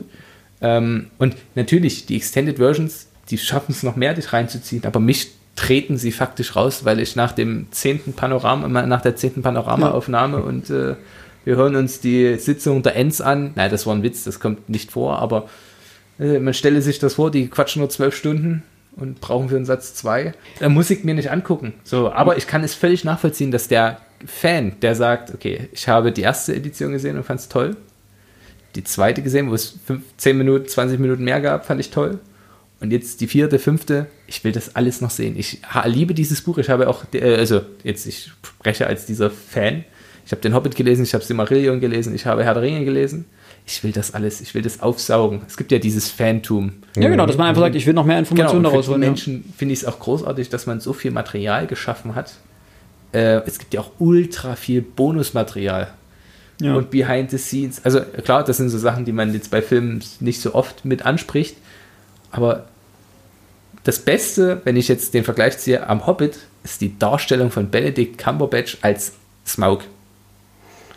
Hm. Ich feiere das. Es ist einfach großartig. Aber alles andere, Martin Freeman ist cool als, als, äh, als äh, Beutlin. Aber äh, Bilbo heißt er, genau. Bilbo, hm. Aber alles ich andere, da ist so viel, großartig als so viel Komödiantisches dabei, wo ich denke, ja, das ist schlicht und ergreifend albern. Und es hätte es nicht gebraucht, um jetzt die Handlung voranzutreiben, es ist einfach nur Filler. Und ich mag keine Filler. Ich möchte. Ja gut, der Hobbit ist ja auch ein Kinderbuch, ne? Ich weiß gar nicht, ob Ja. ihr das schon angesprochen habt. Naja, er hat ja beides für seine Kinder geschrieben. Herr Ringe beides, auch? das sind beides Geschichten, die er eigentlich ursprünglich für seine Kinder geschrieben Also an Hobbit definitiv, den hat er für seine Kinder direkt geschrieben. Und ich denke, danach hat er die Welt weiter. Ich wollte mir den aktuellen Film noch angucken. Tolkien. Tolkien. Wie auch immer, auf jeden Fall. Guter Wer das, Film, Guter gutes Film, also sehr guter Film, sehr gutes Buch. Das Einzige, was ich am Film kritisieren muss, ist das Ende. Nämlich also Rückkehr, Rückkehr des Königs, das Ende. Denn damals, ich saß schon im Kino und dachte mir, es kommt eine Schwarzblende, okay, jetzt ist der Film zu Ende. Kommt das nächste Ende. Es werden ja am, Ende des Films 15 Enden gefühlt aufgemacht, weil jeder Charakter einzeln verabschiedet wird. Und du je, nach jedem Ende hast du eine Schwarzblende, bist schon halb aufgestanden in deinem Stuhl, dann geht's weiter. Da fahren die nächsten in die unendlichen, äh, in die unsterblichen Lande. Dann das nächste, dann ist der nächste in seinem Garten, dann das nächste, nächste, nächste. Fand ich gar nicht so extrem. Hat mich damals im Kino un- unglaublich geschickt. Mittlerweile stört mich das nicht mehr, weil ich einfach weiß, dass es kommt, aber das war. Mir, mir gefällt das Ende unglaublich gut, weil es eigentlich nichts offen lässt. Abgesehen davon, wo die Elben hingehen, aber ne, das ist ja Selbst da gibt es ja Informationen, wie es dann weitergeht. genau, nee, die, die Art und Weise, wie die Charaktere verabschiedet werden, finde ich gut, das gefällt mir. Ja, mi- mi- mir auch, aber es war halt immer wieder überraschend. So, ah, ah nee, kommt noch was. Ah, nee, kommt noch was. Da bin ich beispielsweise eher da, wo ich sage, ich kann es nachvollziehen. Man hat so eine lange Reise gemeinsam mit all diesen Charakteren gemacht, dass man die auch gebührend verabschieden Ja, möchte. Du willst ja als Zuschauer auch wissen, was mit den allen passiert. Genau. Du würdest dich betrogen fühlen, wenn am Ende nur gezeigt wird, was Frodo macht und der Rest so, ja, und was mit meinem Legolas und meinem Gimli und meinem, ne, und so weiter, Aragorn und so weiter. Ich kann es nachvollziehen, aber filmisch, na, man kann verstehen, wenn man sagt, äh, also ihr zieht, ihr zieht, ist, komm, komm zu Potter, bring die Sache zu Ende hier. Wir haben doch gesehen, der hat das Ding dann eingeflaggt, fertig. Schnitt, aus, Schwein schlachten. Nee, das war bei den Simpsons. Äh, aber ich muss aber sagen, ich weiß nicht, ob ich das schon mal gemacht habe, aber wir haben das äh, mit meinen Schwiegereltern und meiner Freundin haben wir das gemacht. Wir haben die drei Hobbit-Filme, also zwischen Weihnachten und Silvester, wie sagt man immer so, zwischen, zwischen den Jahren Oh Gott, fürchterlich. äh, haben wir die drei Hobbit-Filme und danach die drei Herr der Ringe-Filme. Ich glaube, in drei Tagen haben wir, oder zwei Tagen haben wir die alle Filme hintereinander geschaut. Du bist danach völlig durch, Ja. Das glaube ich. aber es ist trotzdem geil. Ja. Also muss man mal, kann ich wirklich empfehlen, muss man mal gemacht haben, was ich nicht empfehlen kann und da könnte man jetzt aufs nächste Buch kommen. Ich habe mal mit Freunden versucht, äh, alle Harry Potter-Filme hintereinander zu schauen. Oh, das ist hart. Das ist ultra ermüdend. Weil, und ich, ich nehme jetzt, da hoffe ich, darf diese Überleitung wählen. Gerne.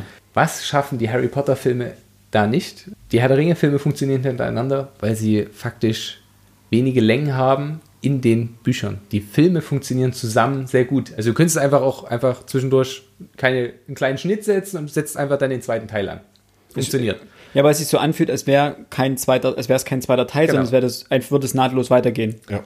Und bei den Harry Potter Büchern, äh, Filmen ist aus meiner Sicht, ich weiß, dass mich viele Freunde, die sich den Podcast anhören, jetzt wahrscheinlich lynchen werden, aber sehr viel Wiederholung, weil die Filme ja immer ein Jahr, zwei Jahre brauchten und später dann noch länger, bis halt Joanne K. Rowling die weiteren Bücher geschrieben hatte, um halt rauszukommen. Und dann musstest du wieder so einen kleinen Einstieg liefern und ist alles gut. Und es gibt halt wiederkehrende Momente in den Filmen, Büchern, die mich schlicht und ergreifend wahnsinnig gestört haben. Harry, der immer wieder sagt, spätestens nach dem zweiten Teil, das sind Ron und Hermine sind die Mates, die er hat und mit denen kann er alles machen. Jeden Teil, nee, ich mach das jetzt alleine. Ich brauche euch nicht. Ich will euch nicht mit, ich will euch da nicht mit reinziehen. Ja, Bro, wir haben alles mit dir gemacht. Jetzt hör doch einfach auf. Geh uns auf den Kranz, nimm uns mit, wir helfen dir, du kriegst es nicht allein hin. So, aber es wird halt immer wieder gemacht und das ist okay. Und man muss halt dazu sagen, es ist meine Jugend. So. Und ich finde halt, so, wenn man den ersten und den zweiten Teil guckt, anderer Regisseur, das sieht man. Wechseln die bei jedem Teil? Nicht bei jedem. Der dritte ist auf jeden Fall mein, das kann ich vorwegnehmen, ist mein Lieblingsfilm. Das war der Gefangene von Azkaban. Genau, Ja. weil ich liebe auch den Regisseur Alfonso Cuarón, der auch Gravity gemacht hat und der hat einfach ein wahnsinnig, wahnsinnig, wahnsinnig gutes Gefühl für Stimmungen, für eine gute Hintergrundgeschichte und formuliert das gut aus. Ich würde aber, äh, auch bei den Büchern war für mich der Gefangene von Azkaban das Beste. Same. Das ist, ähm, ich glaube, da ist auch eine perfekte Grundlage geschaffen worden für einen verdammt guten Film. Übrigens, äh, Cuarón hat auch äh, Skyfall gemacht. den James Bond. James Bond, Ja. ja. Und das ist auch einer meiner Lieblingsbonds. Zumindest mein Liebling von Craig. Aber davon ab, Würdest du jetzt sagen, um wieder zurück auf Harry Potter zu kommen, Ja. würdest du jetzt sagen, gute Verfilmung oder weniger gut? Also werden die Filme den Büchern gerecht? Weil du hast jetzt. das ist ab, äh, unterschiedlich. haben wir- wir haben von jetzt hier Buch zu Buch, von Okay. Buch zu Buch ist das unterschiedlich. Ja, aber als Gesamtwerk betrachtet. Als Gesamtwerk betrachtet finde ich, dass es den Büchern gerecht wird. Okay. Auch dafür könnte man mich wahrscheinlich, also gibt es viele in der Fanszene, die mich dafür jetzt steinigen werden. Aber Unter wenn man- den Aspekten, die wir am Anfang genannt haben, natürlich. Dass Genau. Filme immer eine Verknappung Aber der und Orden so des. Phönix ist für mich einer der schlechteren Filme, Echt? beispielsweise. Also ah, Filme, okay. Filme. Weil Bücher Das fand Buch, ich. genau, das Buch ist über 1000 Seiten lang. Nun haben wir aber ungefähr so die Länge, so zwei, zweieinhalb Stunden. Ging eigentlich alle Filme. Wenn ich den ersten Teil, der genau zwei Stunden, das Buch ist 300, 400 Seiten lang. Und jetzt habe ich eins mit 1000 Seiten, was genau, wo der Film maximal eine halbe Stunde länger sein kann. Das kriege ich da nicht alles rein. Und dadurch Ja. kann ich auch nicht das erschaffen, was ich in dem Buch aufbaue. Das kann, das kann nicht funktionieren. Schlicht aus quantitativen Gründen kann das nicht funktionieren. Ja, weil man natürlich zum Zeitpunkt, als man den Stein der Weisen gedreht hat, noch nicht wusste, was da hinten noch rumkommt an, an. Story. Dementsprechend konnte man das nicht anpassen. Und wobei die Einleitung Stein der Weisen nicht schlecht. Gut, der Film hat auch Längen. fand ich, gut, man muss sagen, es ist noch ein Kinderfilm. Es ist wirklich ein Kinderfilm, Ja, ein das stimmt. Wohingehend ich dann sagen muss, spätestens ab dem vierten Teil Wird sehr erwachsen. Also wird wird es erwachsener. erwachsen und auch hart für Kinder. Ja. Denn, also ich sag mal ganz ehrlich, den ersten Teil kann ein Sechsjähriger entspannt gucken. So, der ist auch spannend und gruselig an einigen Szenen, klar. Und auch hart. Das Finale ist für, für, ein, auch für ein so junges Kind hart. Ja, ich glaube, das ist ab 12 der Film. Safe. Hm, ich guck mal kurz nach. Aber die letzten Filme sind ja dann schon fast ab 16, ab 12, ich weiß es Ja, nicht. zwölf, glaube ich. Ab 12, aber da würde ich selbst bei ab 12 sagen, ist schon grenzwertig, weil da ist schon viel Gewalt und viel Düsternis. Gut, Nee, das ist ab 6 Tod. tatsächlich der Ab erste. 6, genau. Ich wollte nämlich sagen, die ersten Teile sind ab 6.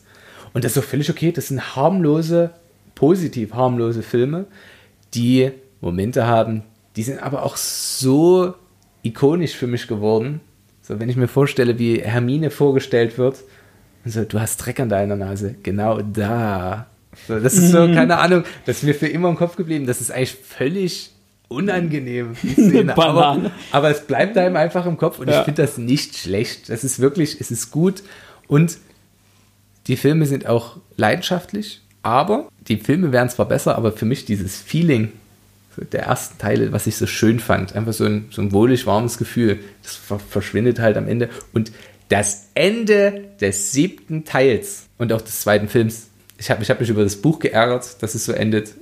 So, so dieses, diese, diese Szenerie, diese Zukunftsvision, wie Harry dann seine Kinder dorthin bringt. Ja, okay. Fand ich, ich muss das Wort nochmal benutzen, ist so cringe, das ist so unangenehm, lass das weg. Sch wieder Schnitt, Schwarzblende, Abfahrt. Meinst, meinst, meinst wo, er, wo er seinem Kind erklärt, woher es seinen Namen hat? Oh, ich fand das eine ziemlich coole auf. Szene, da habe ich mich gefreut. Nee, die hat, also die hat mich dahingehend geärgert, wie sie, wie, wie die Charaktere aussahen. Die Ja. ist auf alt getrimmt. So, Mit der Face-App, als hätten sie die Face-App angewandt und einfach die schnell auf 35 gezogen. Ja. Was soll der Quatsch?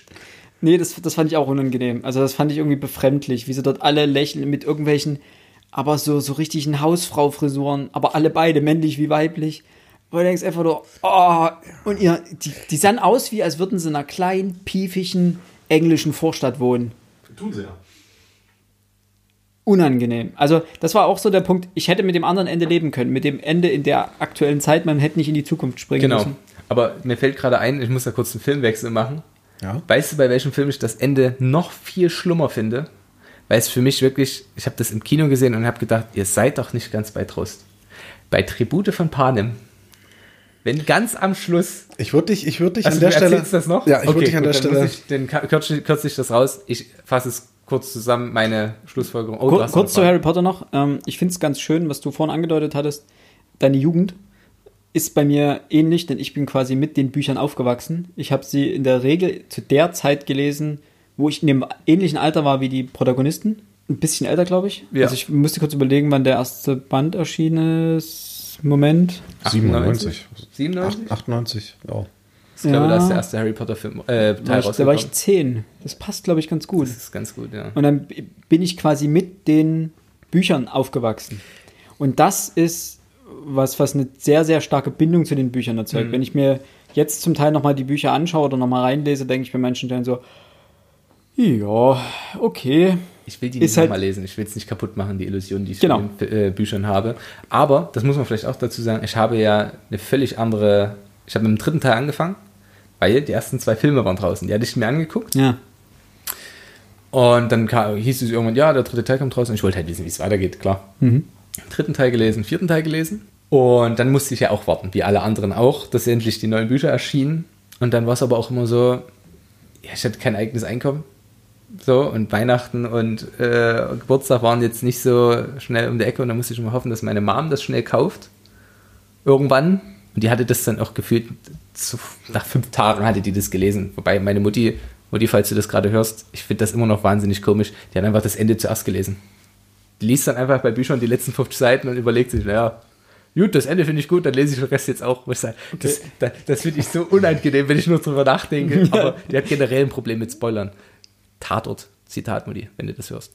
Ich war sogar bei Teil 4, Oh. Feuerkelch, war ich ähm, am Tag, also in der Nacht zum Release-Tag Cool. im Haus des Buches zu einer Vorlesung, also zu einer Lesung. Und danach konnte man, gab es riesen Stapel und direkt Buch gekauft und Geil. Nacht durchgelesen und Toll, Ja. das finde ich toll. Das, das, da bin ich ein bisschen traurig.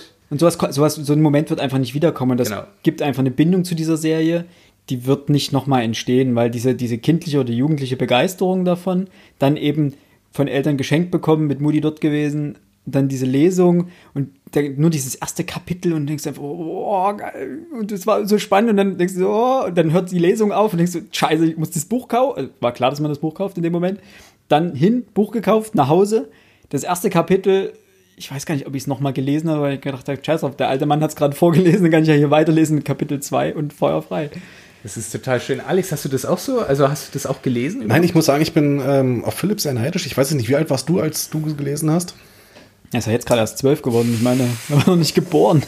Ja. Äh, nein, also ich war, um Gottes Willen, ich war schon auf dem Gymnasium, fünfte, sechste Klasse vielleicht, als ich angefangen habe. Das muss gewesen sein 2005, 2006. Dass du die gelesen hast. Den dritten Teil, als ich angefangen habe. Das, Das geht ja aber sogar noch vom, vom zeitlichen Ja, Rahmen. Das bist du ja sagen. ähnlich, was, was die, das ist ja quasi ein ähnlicher Werdegang wie bei mir. Nicht ganz so, Ja, aber ich hatte nie dieses, also gut, man muss dazu sagen, du kommst Dresden, so, da hast du die Möglichkeit mal eher so in so ein, also dieses Feeling mit diesem, äh, im, äh, gefühlt vorm Buchladen zu kampieren. Das, ich wäre halt der Einzige in meinem Dorf gewesen, der jetzt so vor dem Buchladen steht. Und da hätte auch Konsum keiner steht. aufgeschlossen. in dem Buchland gab es auch nur zwei Bücher. Aber äh, es erinnert mich einfach daran, wie ich jetzt gefühlt auf gewisse Bücher gehypt bin und dann kann das Buch so am Montag rauskommen und ich bin einfach noch Samstag schnell bei unserem örtlichen Buchhändler und frage, ey, wenn das Montag rauskommt, ihr habt das doch 100% schon da. Na, Marc, eigentlich darf ich nicht, aber wenn es käme, erzählt's. Und ich fühle mich dann immer so übelst, ah, das, das, ich bin so, hab da so Bock drauf und dieses, ist so völlig, völlig dumm. Es macht keinen Unterschied, ob du es zwei Tage vorher hast, aber es ist einfach schön, es zu haben und es schon lesen zu können. Ich habe bisher, ich habe nie wieder so ein, so ein Hype-Gefühl auf ein Buch gehabt bisher. Ich habe das so oft. Also natürlich, auch schön- natürlich schön freue ich mich, wenn ich irgendwie eine Buchbeschreibung lese und dann sage, boah, das ist richtig Mhm. cool, das werde ich jetzt lesen und so weiter. Aber es war, das war ja der Vorteil, du hast eine Serie oder eine Reihe gelesen und dann wolltest du unbedingt wissen, wie es weitergeht, weil es dich so gecatcht hat. Und das hat es bisher bei keinem anderen, bei keiner anderen Buchreihe bisher geschafft. Also es gab viele sehr gute, die ich gerne gelesen habe, wo ich auch gerne weitergelesen habe, etc., wo ich auch gesagt habe, da freue ich mich aufs nächste. Aber dieser Hype, Soll ich dir sagen, welches nächste Buch das ist? Jetzt kommt's. Das sechste Buch von Game of Thrones. Da sehe ich euch beide vorm Haus. Ja, das, das, ja, das ist was ganz anderes. Ich glaube, nee, weiß ich nicht, ich glaube nicht mal. Einfach um zu wissen, wie es jetzt dort in der richtigen Handlung Das, das, weitergeht. das Tolle bei Game of Thrones ist, dass wir, ich sag mal, zu 90% sicher sein können, dass da noch ein sechster Teil kommt. Und ein siebter. Und ein siebter, ne? Wenn jetzt Gott, Gott, Gott verhelf's, äh, George Martin nichts passiert. Es Das ist genau von- der Punkt, da bin ich mittlerweile zu alt, um, zu, um noch damit zurecht, also einfach um diese kindliche Begeisterung zu haben, sozusagen. Ah ja, doch. Dieses nächste Buch, ja, ich freue mich so ein bisschen drauf, weil ich sage, natürlich möchte ich jetzt wissen, wie es weitergeht oder wie er sich das gedacht hat. Aber dann ist der Punkt wieder, der Mann ist so alt und hat so ein Schreibtempo und er hat jetzt letztens gesagt, erst, er ist, hat noch nicht mal mit dem, mit dem siebten Band angefangen, weil er mit dem sechsten auch noch nicht fertig ist.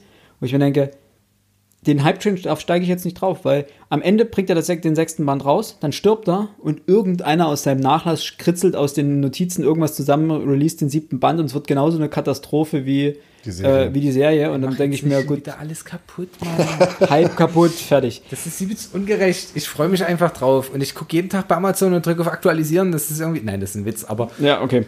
wann ist es endlich released? So, Äh, dauert noch. aber äh, keine Ahnung. Äh, Zurück zu Harry Potter. Ich wollte bloß mal sagen, Oh ja, ähm, der, der, der Hype, ähm, das geht auch über viele Jahre hinweg. Ich habe, als ich relativ jung war, von Dean Koons die Moonlight Bay Saga an, Moonlight Bay Trilogie angefangen. Der erste Teil ist 97 erschienen, der zweite Teil 98 erschienen, der dritte Teil, auf den warte ich bis heute. Unangenehm. Das ist richtig unangenehm. Du bist Und, immer äh, noch gehypt. Ich bin immer noch gehypt und es gibt tatsächlich, ich bin nicht der Einzige, wenn man das einfach mal im Internet ein bisschen recherchiert, man findet alle paar Jahre in irgendwelchen Foren tatsächlich Einträge von Leuten nach dem Motto, wisst ihr denn nun, hat er nur was angekündigt, will er nur endlich mal? Also wenn du mal richtig reich bist, flieg ihn einfach mal besuchen und hau ihm mal ein bisschen Also das, auf den dann, Finger. dann, Jetzt dann, dann sorge ich dafür, dass der dritte Teil erscheint. Das verspreche ich. Geht's meiner Freundin so. Es gibt eine, eine Manga-Reihe, die heißt Vagabund. Die geht um Miyamoto Mus nee, ja, doch, heißt der Miyamoto Musashi? Ich glaube, dieser berühmte Schwertkämpfer, der auch die Schieß mich tot, drei Eigentlich Ringe, fünf Ringe, sieben Ringe geschrieben hat. Ähm, und die Serie geht bis Band 37.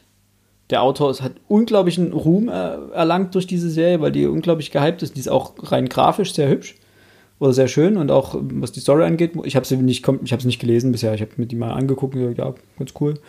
Und jetzt hat er einfach aufgehört. Hat es gerade einfach nicht nötig weiterzumachen. Sagt, oh, nö, ja, mal gucken. So ge gefühlt, weil sie meinte, es ist auch inhaltlich kurz vor Ende. Da kommt nicht mehr so viel. Er hat schon das und das und das erreicht. Jetzt fehlen nur noch die und die Jahre oder sowas. Ist ja eine halbwegs historische Person, oh, um die es da geht. Und er sagt so, er könnte das in drei Büchern fertig machen. Mach doch mal. Und der macht's nicht, weil er einfach sagt, boah, Komm ich heute nicht. ich hab's rein. Danke. Mal gucken, vielleicht. Später. Okay. Dann tut's weh. Egal. Zurück zu Harry Potter. Potter. Erst Bücher oder erst Filme? Erst Bücher. Denke ich auch. Wobei ich sagen muss, es geht beides. Weil eigentlich ein, ein entspannter war es immer, wenn du zuerst den Film gesehen hast und danach das Buch gelesen hast, schlicht und ergreifend. Wenn du das so gemacht hast, weil du einfach dich noch ein bisschen mehr über, also konntest mehr Einzelheiten aus den Büchern mitnehmen, liest auch zuerst die Bücher und gehst nicht daran mit der einen Erwartung, hey, jetzt will ich aber auch, dass genau diese Zaubertrankstunde, die ich da auf Seite 37 ges- gelesen habe, dass die eins zu eins so wiederkommt. Du musst einfach damit leben, dass ausgespart wird. So, und wenn du damit leben kannst, finde ich die Bücher, äh, die Filme auch völlig okay, wenn du Also ich finde gerade die Ja, ersten. Teile halten sich unglaublich eng an das Buch. Also Das da macht, stimmt. macht sich sowieso keinen Unterschied, ob du die Bücher zuerst liest und dann die Filme schaust. Ja, deswegen ist ja quasi die, die, die ersten 300 Seiten in anderthalb Stunden komplett Ich, abgefrühstückt ich und zwei. kannte komplett alle Filme, bevor ich auch nur ein Buch angefasst habe. Okay.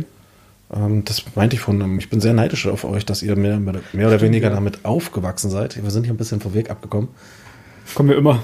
Haben uns verpottert. Aber stimmt, du hattest ja eine eigene Geschichte dazu. Genau. Aber das hatten wir ja Hey, lass, letztens. lass jetzt mal kurz Alex, die, die Geschichte ist nämlich geil. Sorry. Achso, du kennst die schon? ja, ich kenne die Geschichte schon, weil die toll ist. Jetzt also so, so toll ist die eigentlich gar nicht. Ähm, ich weiß nicht, ich konnte ganz am Anfang mit Harry Potter nicht viel anfangen. So, bumm, hm. Dann kamen die Filme raus. Die Filme habe ich mir auch angeguckt. Ähm, fand ich auch ganz gut. Und ja, ich dachte, mir belässt es dabei. Und irgendwie hat ja jeder auf der Welt Harry Potter gelesen. Du hast gesagt, den Mainstream mache ich nicht mit. Den, den, den Mist, ja. Auf den Bandwagon steige ich nicht auf. Und habe mir einfach mal den ersten Teil gekauft und war mit dem auch relativ schnell durch. Und dann war meine Freundin so freundlich zu mir, dass sie mir die restlichen sechs Teile, Ja. ich weiß gar nicht, ob zum Geburtstag geschenkt hat. Ja. Nee, und dann fünf, habe ich fünf Teile. Sechs Teile? sind sieben Teile sind Ich dachte, es gab einen Film mehr als. Genau, es gibt acht Filme. Ach so, okay. aber stimmt. sieben Teile. Den letzten Ja, Teil stimmt. haben sie, haben sie gedoppelt. Ja, und dann habe ich jetzt gewissermaßen mit, keine Ahnung, 20 Jahren Verspätung Harry Potter gelesen. Nice. Was eine Story. Was ist das da? Ich finde das total schön, weil jetzt, wenn ich mir vorstelle, dass ich jetzt noch mal alle sieben Bücher lesen müsste, um da, ich würde das glaube ich nicht machen. Ich glaube auch dieses Feeling, was ich damals dafür hatte, Das kommt nicht nochmal. wo, weil ich ja auch die, Ver- die Erinnerung dabei habe, dass ich mich mit meinem blöden alten Telefon unter die Bettdecke Ja. mit äh, Taschenlampe an, um weiterlesen zu können, weil, du, weil ich einfach nicht aufhören konnte und Das- dann nächsten Morgen völlig das alles durch war an der Schule. Das alles habe ich ja nicht, aber ich glaube, Harry Potter gehört zu den Büchern, die gut altern. Ja, das glaube ich auch. das weiß ich noch. Bei den Filmen glaube ich es nicht. Ich habe mir den ersten irgendwann noch mal angeguckt, dachte mir so, uh, ha, der wird in zehn Jahren wird der, wird der wehtun im Auge. Das kann sein, aber ich glaube, die Bücher. Die Bücher altern gut, denke ich, ja. Zwei Dinge muss ich dazu noch sagen. Erstens, Ja. Äh, ich würde immer sagen, als erstes Bücher und dann Filme. Das hatte ich dir letztens Da hatten erklärt. wir drüber diskutiert gehabt, Genau. ja. Ähm, Da habe ich überhaupt kein Problem, wenn das umgekehrt ist. ich habe ein riesiges Problem, wenn ich den Plot kenne, mich zu motivieren, das Buch nochmal zu lesen, zum einen. Weil ich mir dann immer denke, ja, ich weiß schon, was da was passiert. Und im schlimmsten Fall ist der Film eine 1 zu 1 Umsetzung vom Buch und du liest einfach alles 1 zu 1 nach und denkst dann, ja gut, hätte ich beim Film belassen können. So viel toller war das Buch jetzt nicht. Oder, oder beziehungsweise auch, was auch noch passiert, wenn ich als erstes den Film gesehen habe, habe ich von Charakteren ein Bild und eine Stimme im Kopf. Und dann merke ich, dass ich zum Teil die Bücher nicht mehr so aufmerksam lese, was die Beschreibung der Charaktere betrifft. Dann entsteht bei mir im Kopf schnell das Bild aus dem Film sozusagen und dann wird es schwer, dieses Bild umzuschreiben. Wenn ich als erstes das Bild von den Büchern im Kopf habe, dann lasse ich mich gerne auf eine Neuinterpretation oder eine Auslegung sozusagen des, des, des, Film, des Charakters ein und gucke mir auch an, wie der Film das darstellt, habe aber immer noch zur Not meine Vorstellung von meinem Charakter aus dem Buch. Das klappt andersrum nicht so gut. Deswegen bin ich großer Freund davon, wenn ich als erstes das Buch gelesen habe und dann den Film sehe, was nicht immer klappt, aber. Und jetzt, weiter, jetzt kommt ein großer What-Moment. Ich habe Harry Potter nicht zu Ende gelesen. Oha. Das werde ich nie verstehen. Das hast du mir schon mal erzählt und ich fand es damals schon cool. Das. Let das letzte Buch hat mich so angekotzt. Es hat mich so gene- und zwar nicht vom, vom rein vom Inhalt oder sowas. Der schreibst dir oder ich weiß nicht, ob es die Übersetzung ist, keine Ahnung. Es gibt, ich überlege gerade, welches Wort dieses penetrant nervige war. Ich glaube, ja genau. Und zwar schreibt, gibt es Dialoge, überraschend. Und dann gibt es Antworten wie ja und Fragen wie was. Ah. Ne? Und dann steht da nicht ja, sondern ja. Doppel also A ein und Ja drei mit, nein, nicht Doppel-A, sondern da stehen fünf A's dahinter. Ein Haar. Und vielleicht manchmal ein H. Und das gleich bei dem Was. Was? Und das war auf, also es war so häufig, dass es mich maßlos angekotzt hat. Wo man dann nicht hinschreibt, kann man dann nicht schreiben, er sagte gedehnt oder gedehnt sagte er oder ne, langgezogen war. Also das Umschreiben. Aber dieses, ich habe kein Problem, wenn Dialekte direkt abgebildet werden. Aber das hat mich dort, weil es, weil es so eine Anomalie ist. Das passiert mit nichts anderem dort. Es gibt keine dargestellten Dialekte. Es wird alles im Hochdeutsch wiedergegeben in dem Fall. Nur dieses beschissene Ja. Und das, die, die sahen, ich hatte die Charaktere vor Augen wie so total gehirnamputierte Spacken. Na, wie die Jugend, die in der Bushaltestelle Nee, in der eigenen aber Rotze weißt du, was mich das erinnert?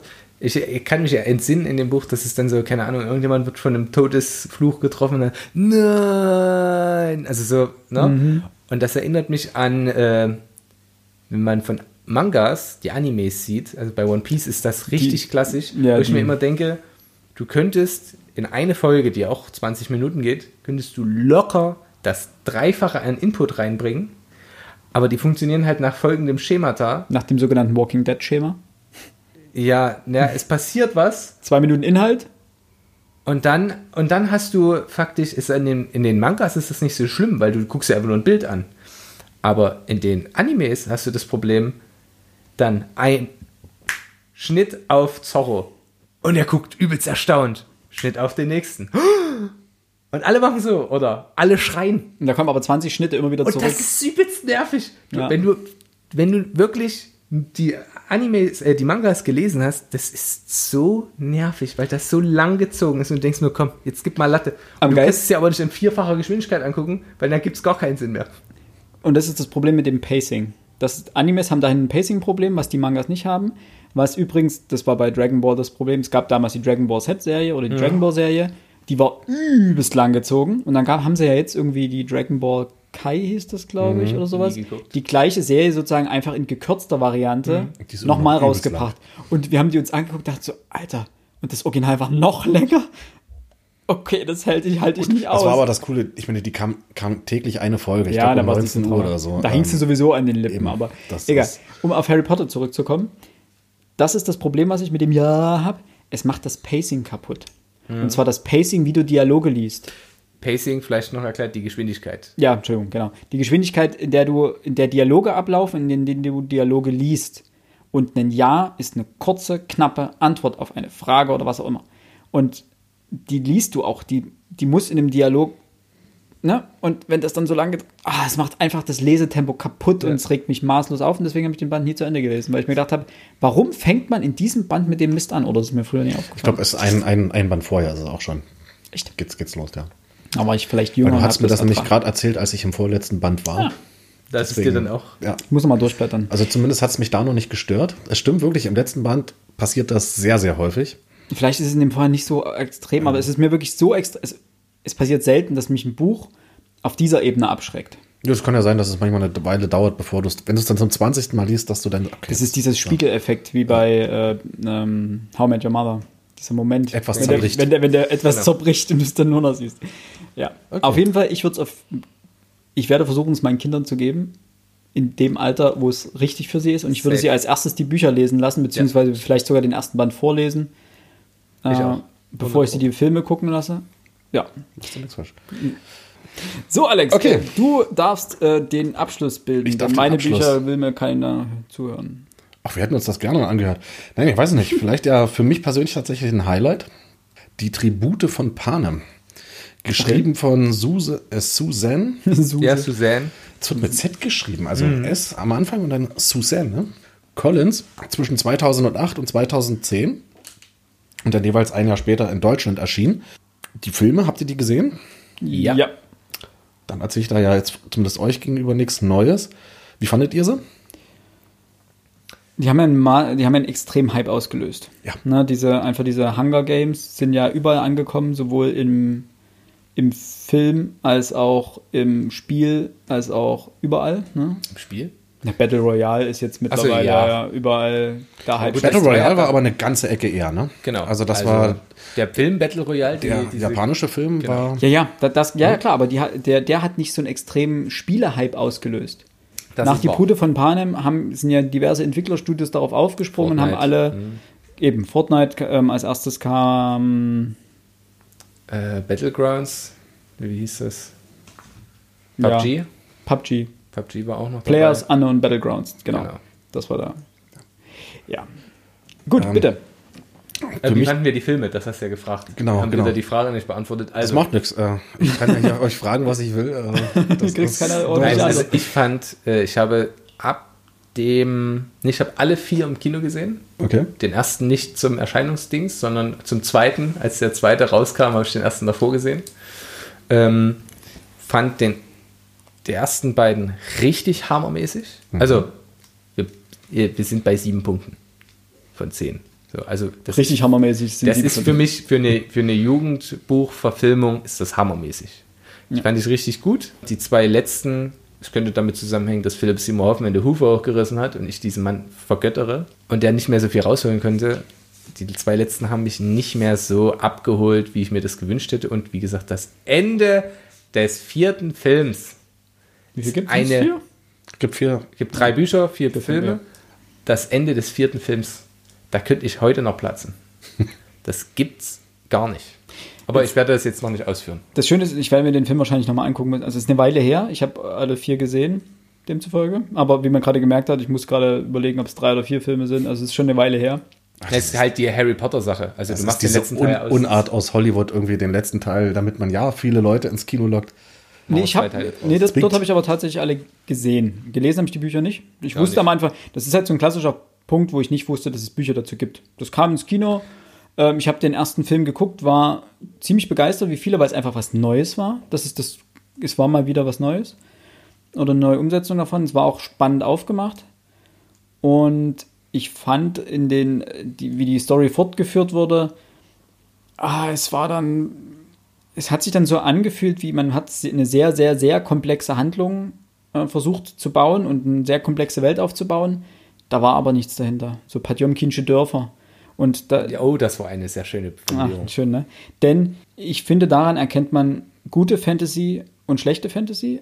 Bei einem, bei einem Tolkien, bei einem George R. R. Martin, wenn du dir die Beschreibung der Welt ansiehst oder liest, wie auch immer, hast du das Gefühl, okay, die Helden gehen jetzt Weg A.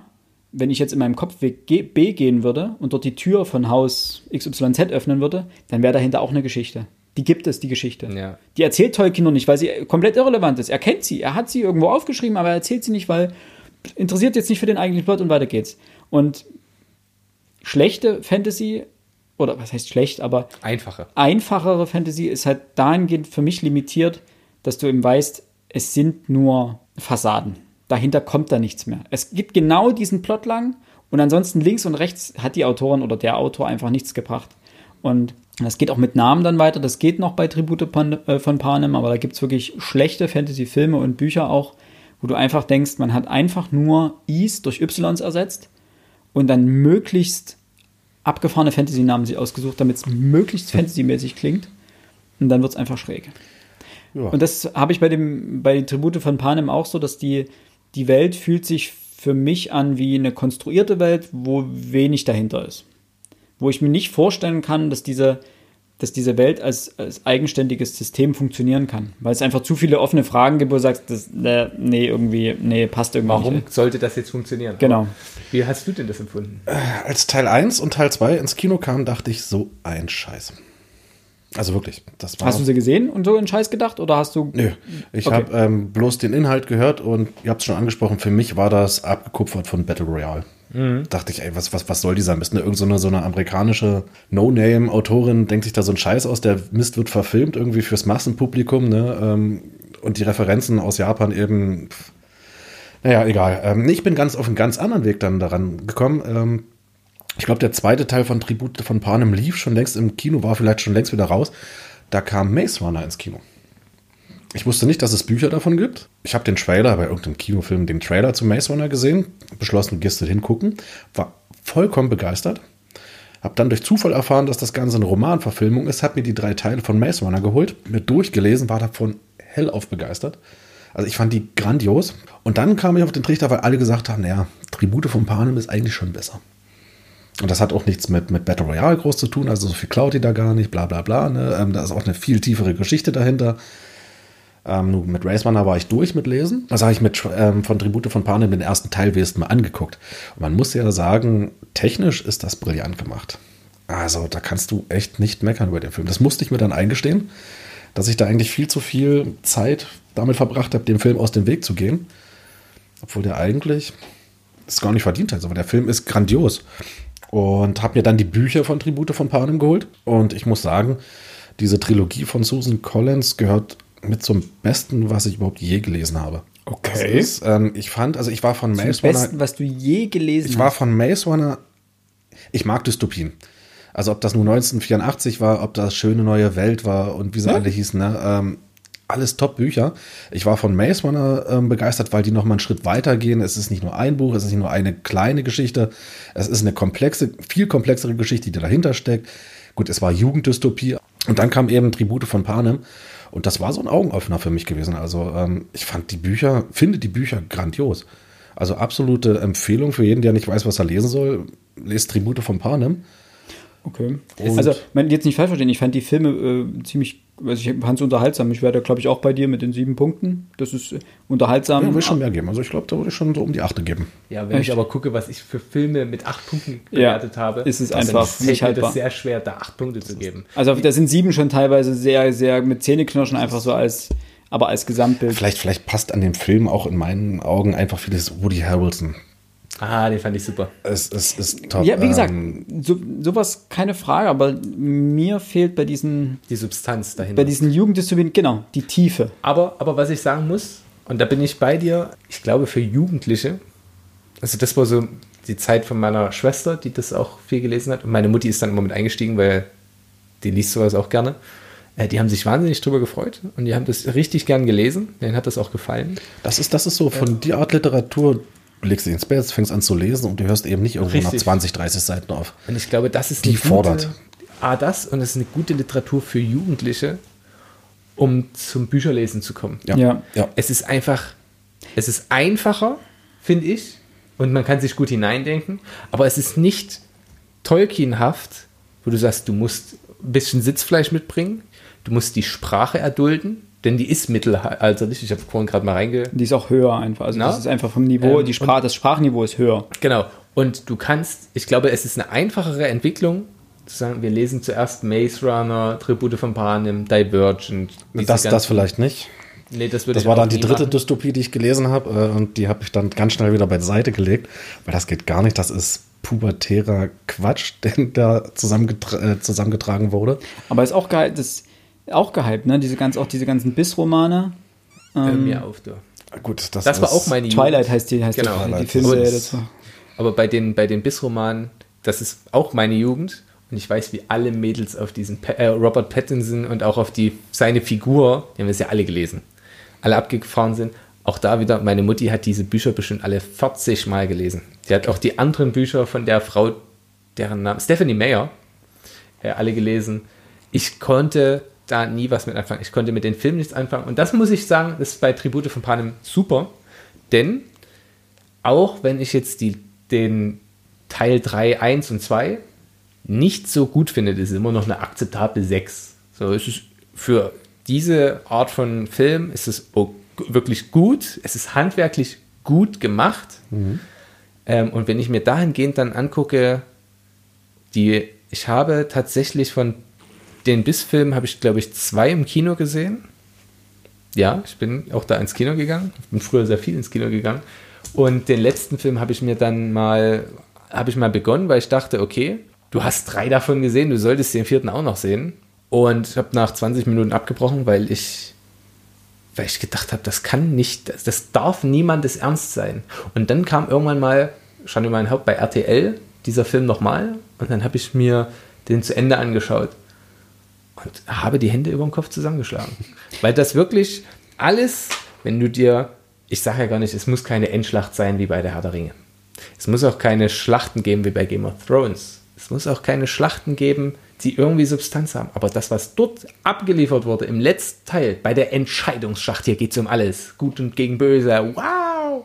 Und wie das Banane. aufgelöst wurde, wie das aussah, wie schlecht das mit CGI animiert war. Das war eine, wirklich, das war einfach nur ein, eine bodenlose Frechheit und dass trotzdem die Leute, die Fans gesagt haben, ja, naja, hm, ist trotzdem unser Film. Ich verstehe das. Man will dann auch nicht, dass es so schlecht geredet wird, aber es ist objektiv ein riesiger Haufen Mist. Also man muss, bei, man muss bei Tribute natürlich sagen, Philipp hat davon gesagt, Ganz, ganz kurz dazu.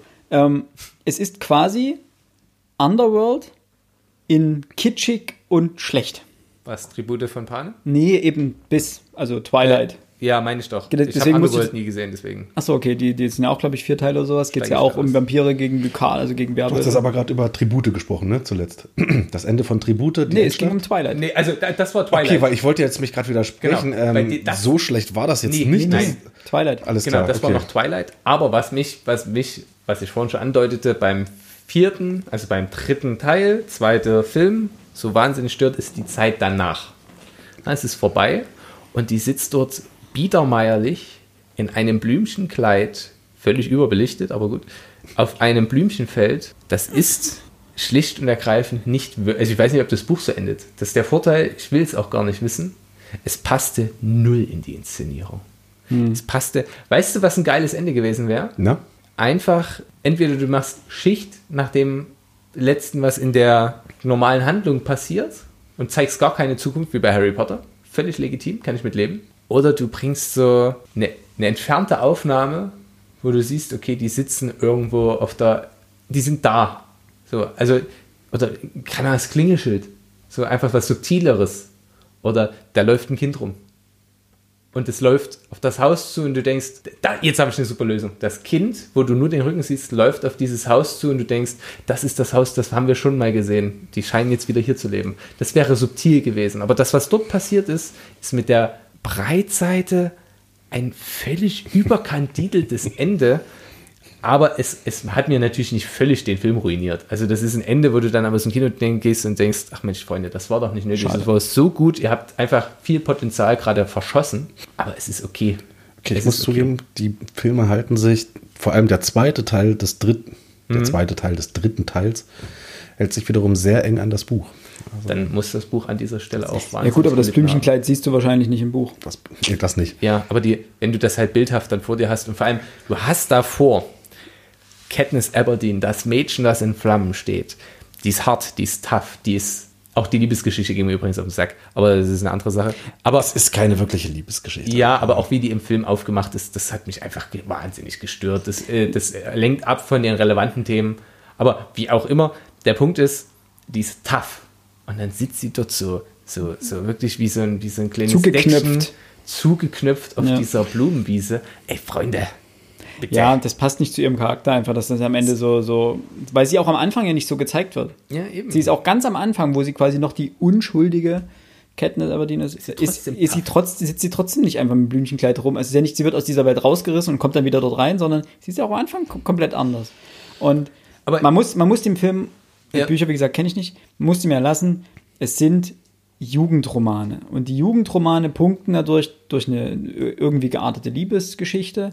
Sie, das Zielpublikum ist nun mal der Jugendliche zwischen, was sage ich jetzt mal, 15 und 20. Nee, früher. 12 bis, bis 18. Ja, nicht, nicht bei Tribute. Ich glaube, da ist mit so, sagen wir Ja. mal, 14 bis 20. Okay, machen wir 14 bis Das, 20. das, das trifft eher. Aber ich will Ja, und dann muss man einfach auch- filmematisch machen. Das muss man vielleicht auch dazu sagen. Ja, aber da muss man einfach aufpassen, was das Zielpublikum ist Ja. und dass man sagt, gut, ich als 35-jähriger Mann, Hallo. wie Max, Bitte. Alex, Ich wollte gerade sagen. ja, beide X im Namen, wie Alex, äh, ach, nee, dir gefällt es ja auch noch. Ja, eben. Ähm, dir als das ist- 25-jährigen Mann bist vielleicht nicht mehr die Zielgruppe und sagst immer, ah, mm. Die Filme eignen sich, du, du sitzt abends auf der Couch, hast keine Ahnung, was du gucken sollst. Ne? Ja, Netflix äh, hast du schon alles gesehen. Äh, Stranger Things Staffel 5 kommt erst morgen raus.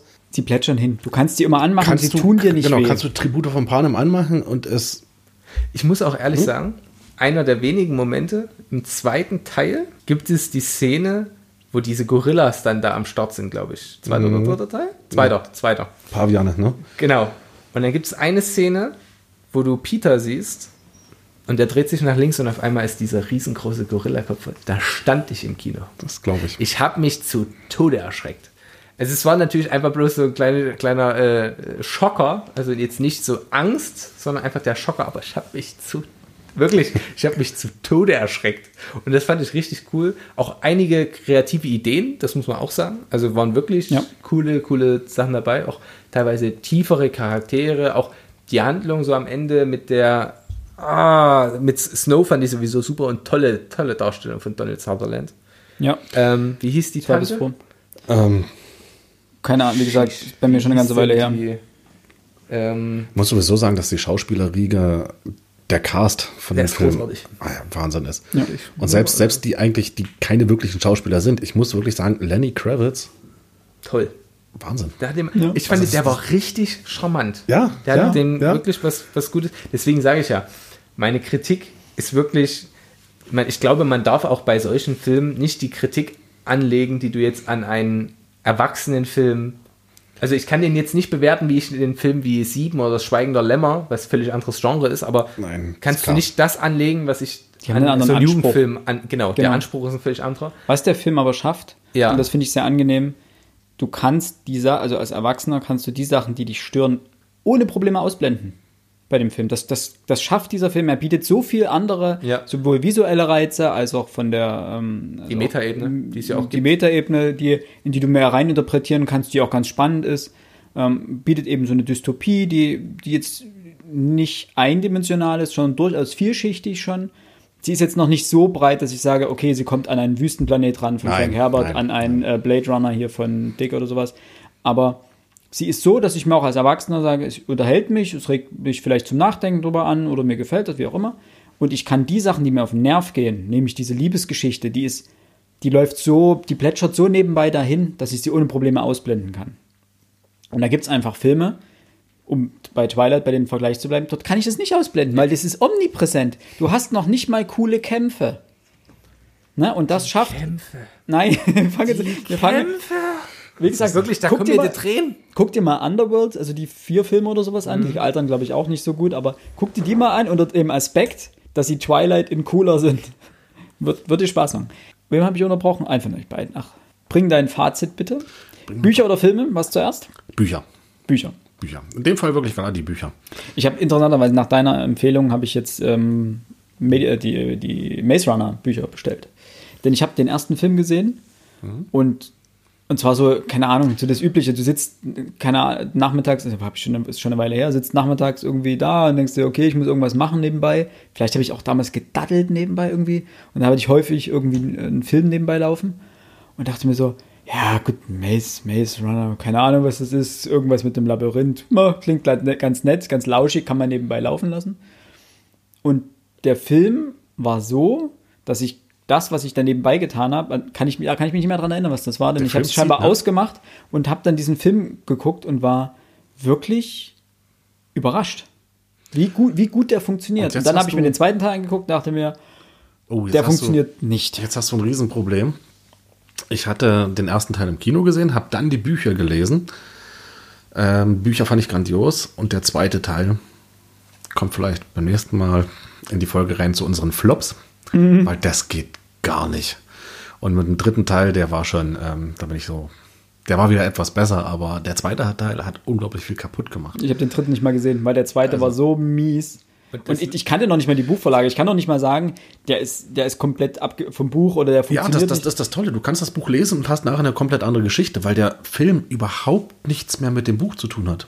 Den Titel teilen sie sich. Den Titel. Ja. Aber ich möchte hier kurz, ich habe gerade bei eurer Ausführung zu dem ersten Teil, den ersten Teil habe ich tatsächlich auch gesehen. Ich muss habe Riesenaugen gemacht gerade.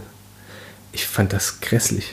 Ja? Ja. Ah, das Für ist mich ist, aber da muss ich jetzt ein großes Fass aufmachen. Wenn du, oder anders, ich weiß nicht, was zuerst da war, Henne oder Ei, also Tribute, Maze Runner, Divergent. Wie hat es Eddie von den Rocket Beans mal gesagt? Das ist alles generische Scheiße. Das ist alles dasselbe. Es sind immer so ein paar Jugendliche, die in einer übelst dystopischen Welt. Ich weiß, du magst das, ist okay. So, und da ist jetzt, jetzt kommt meine, meine, meine inhaltliche Kritik, also auch an den Darstellungen der Schauspieler.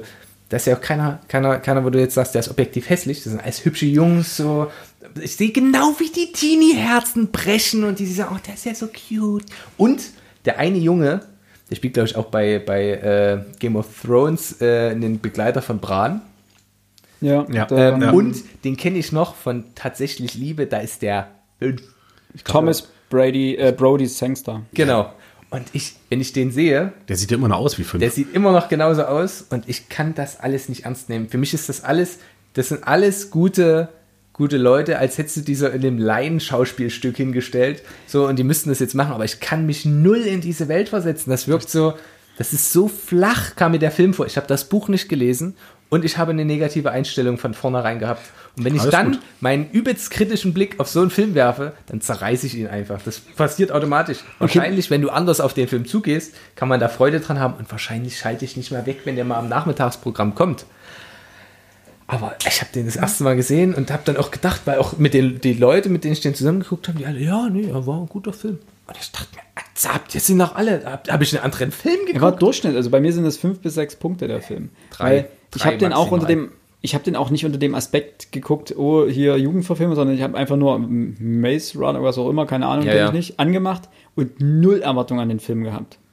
Alles dann, richtig gemacht wahrscheinlich. Und dann hat er mich, hat er mich eigentlich gut unterhalten. Also, natürlich ist das ein Film, wo du sagst, es gibt einfach viel zu viele Filme, wo die Schauspieler einfach glatt geleckte, ja, einfach, sie sehen ist, aus wie, sie kommen Hollywood. eigentlich gerade unter der Dusche hervor, dann hat man ihnen ein paar Namen und ein bisschen Dreck ins Gesicht geschmissen, genau. so ein bisschen grob, und dann sind die in der übelsten Dystopie und haben eigentlich die richtig harte Scheiße durchlebt und eigentlich denkst du, nee, also so Mutti hat ihn gerade noch einen Hintern abgewischt und alles gut. Aber Kreativität fehlt mir, die beispielsweise Tribute von Panem in bestimmten Punkten hat, die fehlt ja. mir bei Maze Runner. Ja, einfach, da sind weniger so Einfälle, wo ich dachte, alleine die Kostüme, die sich der Mime, also was Lenny Kravitz die Figur ist, mir fällt der Name nicht ein, ähm, die der sich ausdenkt, das ist richtig, das Hintergedanke, das cool. Die Spielkonzeption, wie in den Jubel, Jubelspielen, wie die, wie auch immer. Die Jubeljahre. Jubeljahre, wie auch immer. Wie, wie gewisse Personen, also ich habe mir auch angehört von ne, meiner Mutti, meiner Schwester, die mir gesagt ja, aber im Buch das ist noch viel besser, wie da einige gewonnen haben, die dann im Film eigentlich nur eine Neben- und mhm. sehr nachgeordnete Rolle spielen, die sich einfach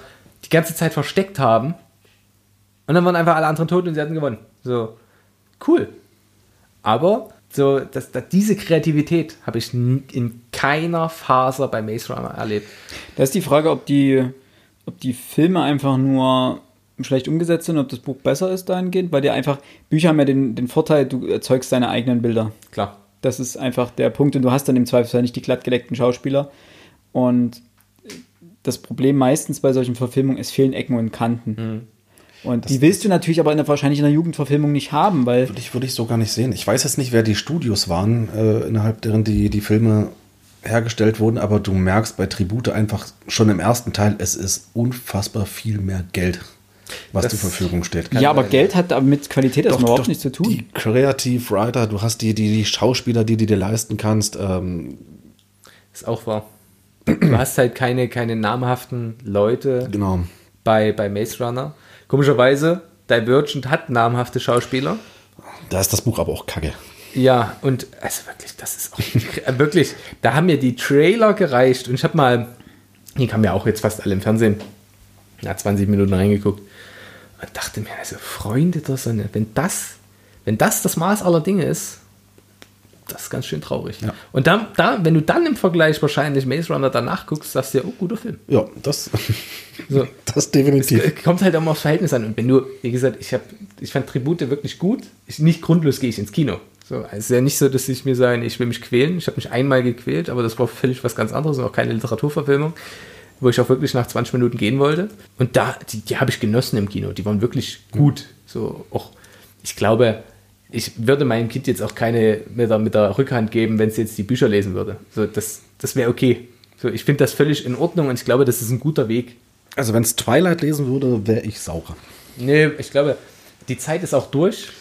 Ich glaube, diese, die, dieses Buch hat seine eigene Zeit Meinst du? überlebt. Meinst du? Ich Ja. glaube, die Twilight-Bücher kannst du, also meine Freundin hat die gelesen. Ähm, ich glaube, die kannst du, die kannst du lesen später noch, ohne dass sie dir massiv wehtun. Die Filme werden dir weiterhin und immer massiv wehtun. Aber nur ganz kurz. Ja. Maze Runner hat ein Budget von 34 Millionen gehabt. Mhm.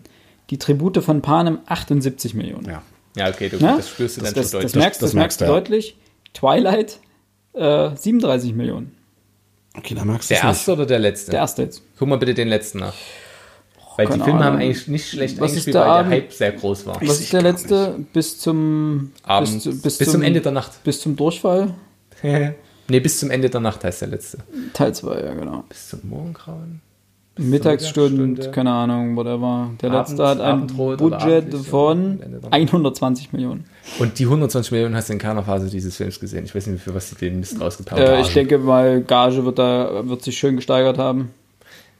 Hm, möglich. Ich weiß es nicht. Aber wie gesagt, halten wir fest. Wir gehen noch mal kurz die. Ich Der letzte Panem kleine- 160 Millionen übrigens. Die hast du auch gesehen. Ich fand, das war vom, vom Wertigkeit des Vom Cineastischen war das schon war gut schon okay. Ähm, um nochmal kurz die Filme, zu, äh, die Bücher zusammenzufassen, die wir heute vorgestellt haben. Also, Philipp hat vorgestellt äh, Blade, Blade Runner, Runner. und äh, Herr der Ringe. Genau. Wo wir alle auch so sagen würden, kann man mal machen, denke Ja. ich. Ja. Also ich würde Philip K. Dick auf gar, keinen Fall lesen, das sieht mir so viel aus, aber ich möchte den Film auf jeden Fall mal sehen. Herr der Ringe ist ganz oben weit auf der Liste, habe ich richtig Bock drauf, weil ich die Filme auch ultra geil finde. Aber wie gesagt, das ist gar nicht so dick. ich wollte- ich habe es provoziert, ich gebe es Okay. Ähm, dann würde ich sagen, Alex mit S, auch da bin ich hyped auf die Filme, die möchte ich mir gerne mal angucken und vielleicht lese ich danach noch das Buch. Du nicht so? Hat mich, nee, hat mich nicht ab. Also, das ist einfach. Gut, ich hasse Kinder in Filmen und es, Kinder gehen mir einfach per se auf den Sack in, in, also nicht meine eigenen, auch nicht die, die im Kindergarten rumhüpfen, aber Filme und Kinder, Guck, hast du Stranger Things geschaut? ja, da geht's. Ich finde das super in Stranger Things. Aber gut, wir, wir, wir kommen schon wieder ab. Ja. Ähm, das andere Buch waren jetzt die Tribute von Panem, Panem Filme und Bücher, wo wir, denke ich mal, zu den, also im Vergleich zu anderen Jugendwerken ähnlichen Themas sind sie, denke ich, richtig gut. Ragen sie hinaus, ja. Ja. Tragen sie heraus, positiv. Also die würde ich mir vielleicht sogar noch zu Hause hinstellen, einfach für. Die sehen zumindest auch sehr gut aus. Ich finde die auch, die sind äh, Sind hübsch tatsächlich aufgemacht, für ja. Jugendbücher wertig und hübsch gemacht. Die würde ich, das ist sowas, wo ich sage, würde ich neben Harry Potter stellen und sagen, hier, du Kind, du bist, keine Ahnung, 12, 13, hier Lies in mal. einem Rutsch, Rutsch einfach mal durchlesen. Dass du immer ein bisschen Futter hast, was du lesen kannst. Hör weg, äh, hör weg jetzt vielleicht nicht. Aber der hat mich tatsächlich interessiert. Railback, ich habe es zu Hause stehen, ich habe es noch nicht gelesen. Echt. Ähm, Hast du, ja. Fühle ich mich unter ich habe noch nicht angefangen. Also ich kann da über das Buch gar nichts Du hast sagen. erstmal andere Aufgaben, mein Freund, ja. Ich habe ganz andere Aufgaben leider, ja. Ähm, aber äh, es wird irgendwann gelesen werden. Das Und muss nach- ich vielleicht noch da einfügen. Der hat einen inter- schwierigen Schreibstil teilweise. Also Ja. ich kenne von ihm Elementarteilchen, das Ja. war Qual. muss ich Ich fand zugeben. das so geil. Also ekelhaft geil. So. Aber äh, wie gesagt, Elementarteil, äh, nicht Elementarteilchen. Unterwerfung habe ich vorgestellt. Und Ich- Harry Potter. Und, Und ja, Potter. ich wollte noch kurz hier Unterwerfung war, du bist hype, du hast das Buch schon, du möchtest es gern lesen, Philipp. Ich würde es lesen, aber nicht, weil ich hype bin, sondern weil, ich, weil es mich interessiert. ja, gut, klar. Ich mag, so rein, Gedanken, rein thematisch ist das natürlich extrem interessant. Ne? ich mag Gedankenexperimente. Ähm. Also solche, wenn man mit, mit Erwartungen von Gesellschaften spielt, finde ich das super. Und mit, Ähm, würde euch da auch der Film interessieren? Gibt es bei Netflix für Lau. ja, 90 würd, ich Minuten, würd, ich. dann würde ich aber erst das Buch, glaube ich, Würde ich auch empfehlen. Ist, ist sinnvoller. Und dann hat man noch äh, abschließend, oder war mittendrin, aber für jetzt abschließend äh, Harry Potter, die komplette Reihe, wo wir sagen, Filme teilweise richtig gut, teilweise ein bisschen mittel. Ein paar Bücher. Sachen, die uns stören. Bücher top. Bücher sind top, auch wenn du mit dem letzten Teil gescheitert bist. Ja, Ähm, naja. Wir hoffen, es hat euch gefallen. Folgt uns auf Social Media, schreibt uns, wie ihr, uns, äh, wie, ihr, wie ihr die Folge fandet, wie ihr die Bücher selbst gesehen habt, wie ihr vielleicht die Filme gesehen habt. Wir freuen uns auf jedes Feedback. Und, wir hoffen, wir haben niemanden verletzt, wenn wir mal über vielleicht äh, Fan, also Dinge, die ihr wirklich richtig mögt, äh, wenn wir da negativ gesprochen haben. Es sind unsere persönlichen Meinungen. Wir hoffen, die immer gut begründen zu können. Aber wir nehmen auch kein Blatt vor den Mund. Wenn wir hart sind, sind wir hart. Wenn wir herzlich sind, sind wir auch herzlich. Und dann auch mit vollem Überschwung. Philipp, das letzte Wort wie immer von dir. Ah, traumhaft. Wir, äh, es kommt noch ein zweiter Teil und zwar werden wir dann unsere quasi Filmenttäuschung vorstellen. Also die Bücher, die meiner oder unserer Meinung nach schlecht verfilmt sind. Und das wird, glaube ich, irgendwann in den nächsten Wochen auch passieren, je nachdem, wie wir Zeit haben. Ansonsten hat Max eigentlich alles gesagt. Ja, Tschö mit Ö. vielen Dank. Paris, Athen. Auf Wiedersehen.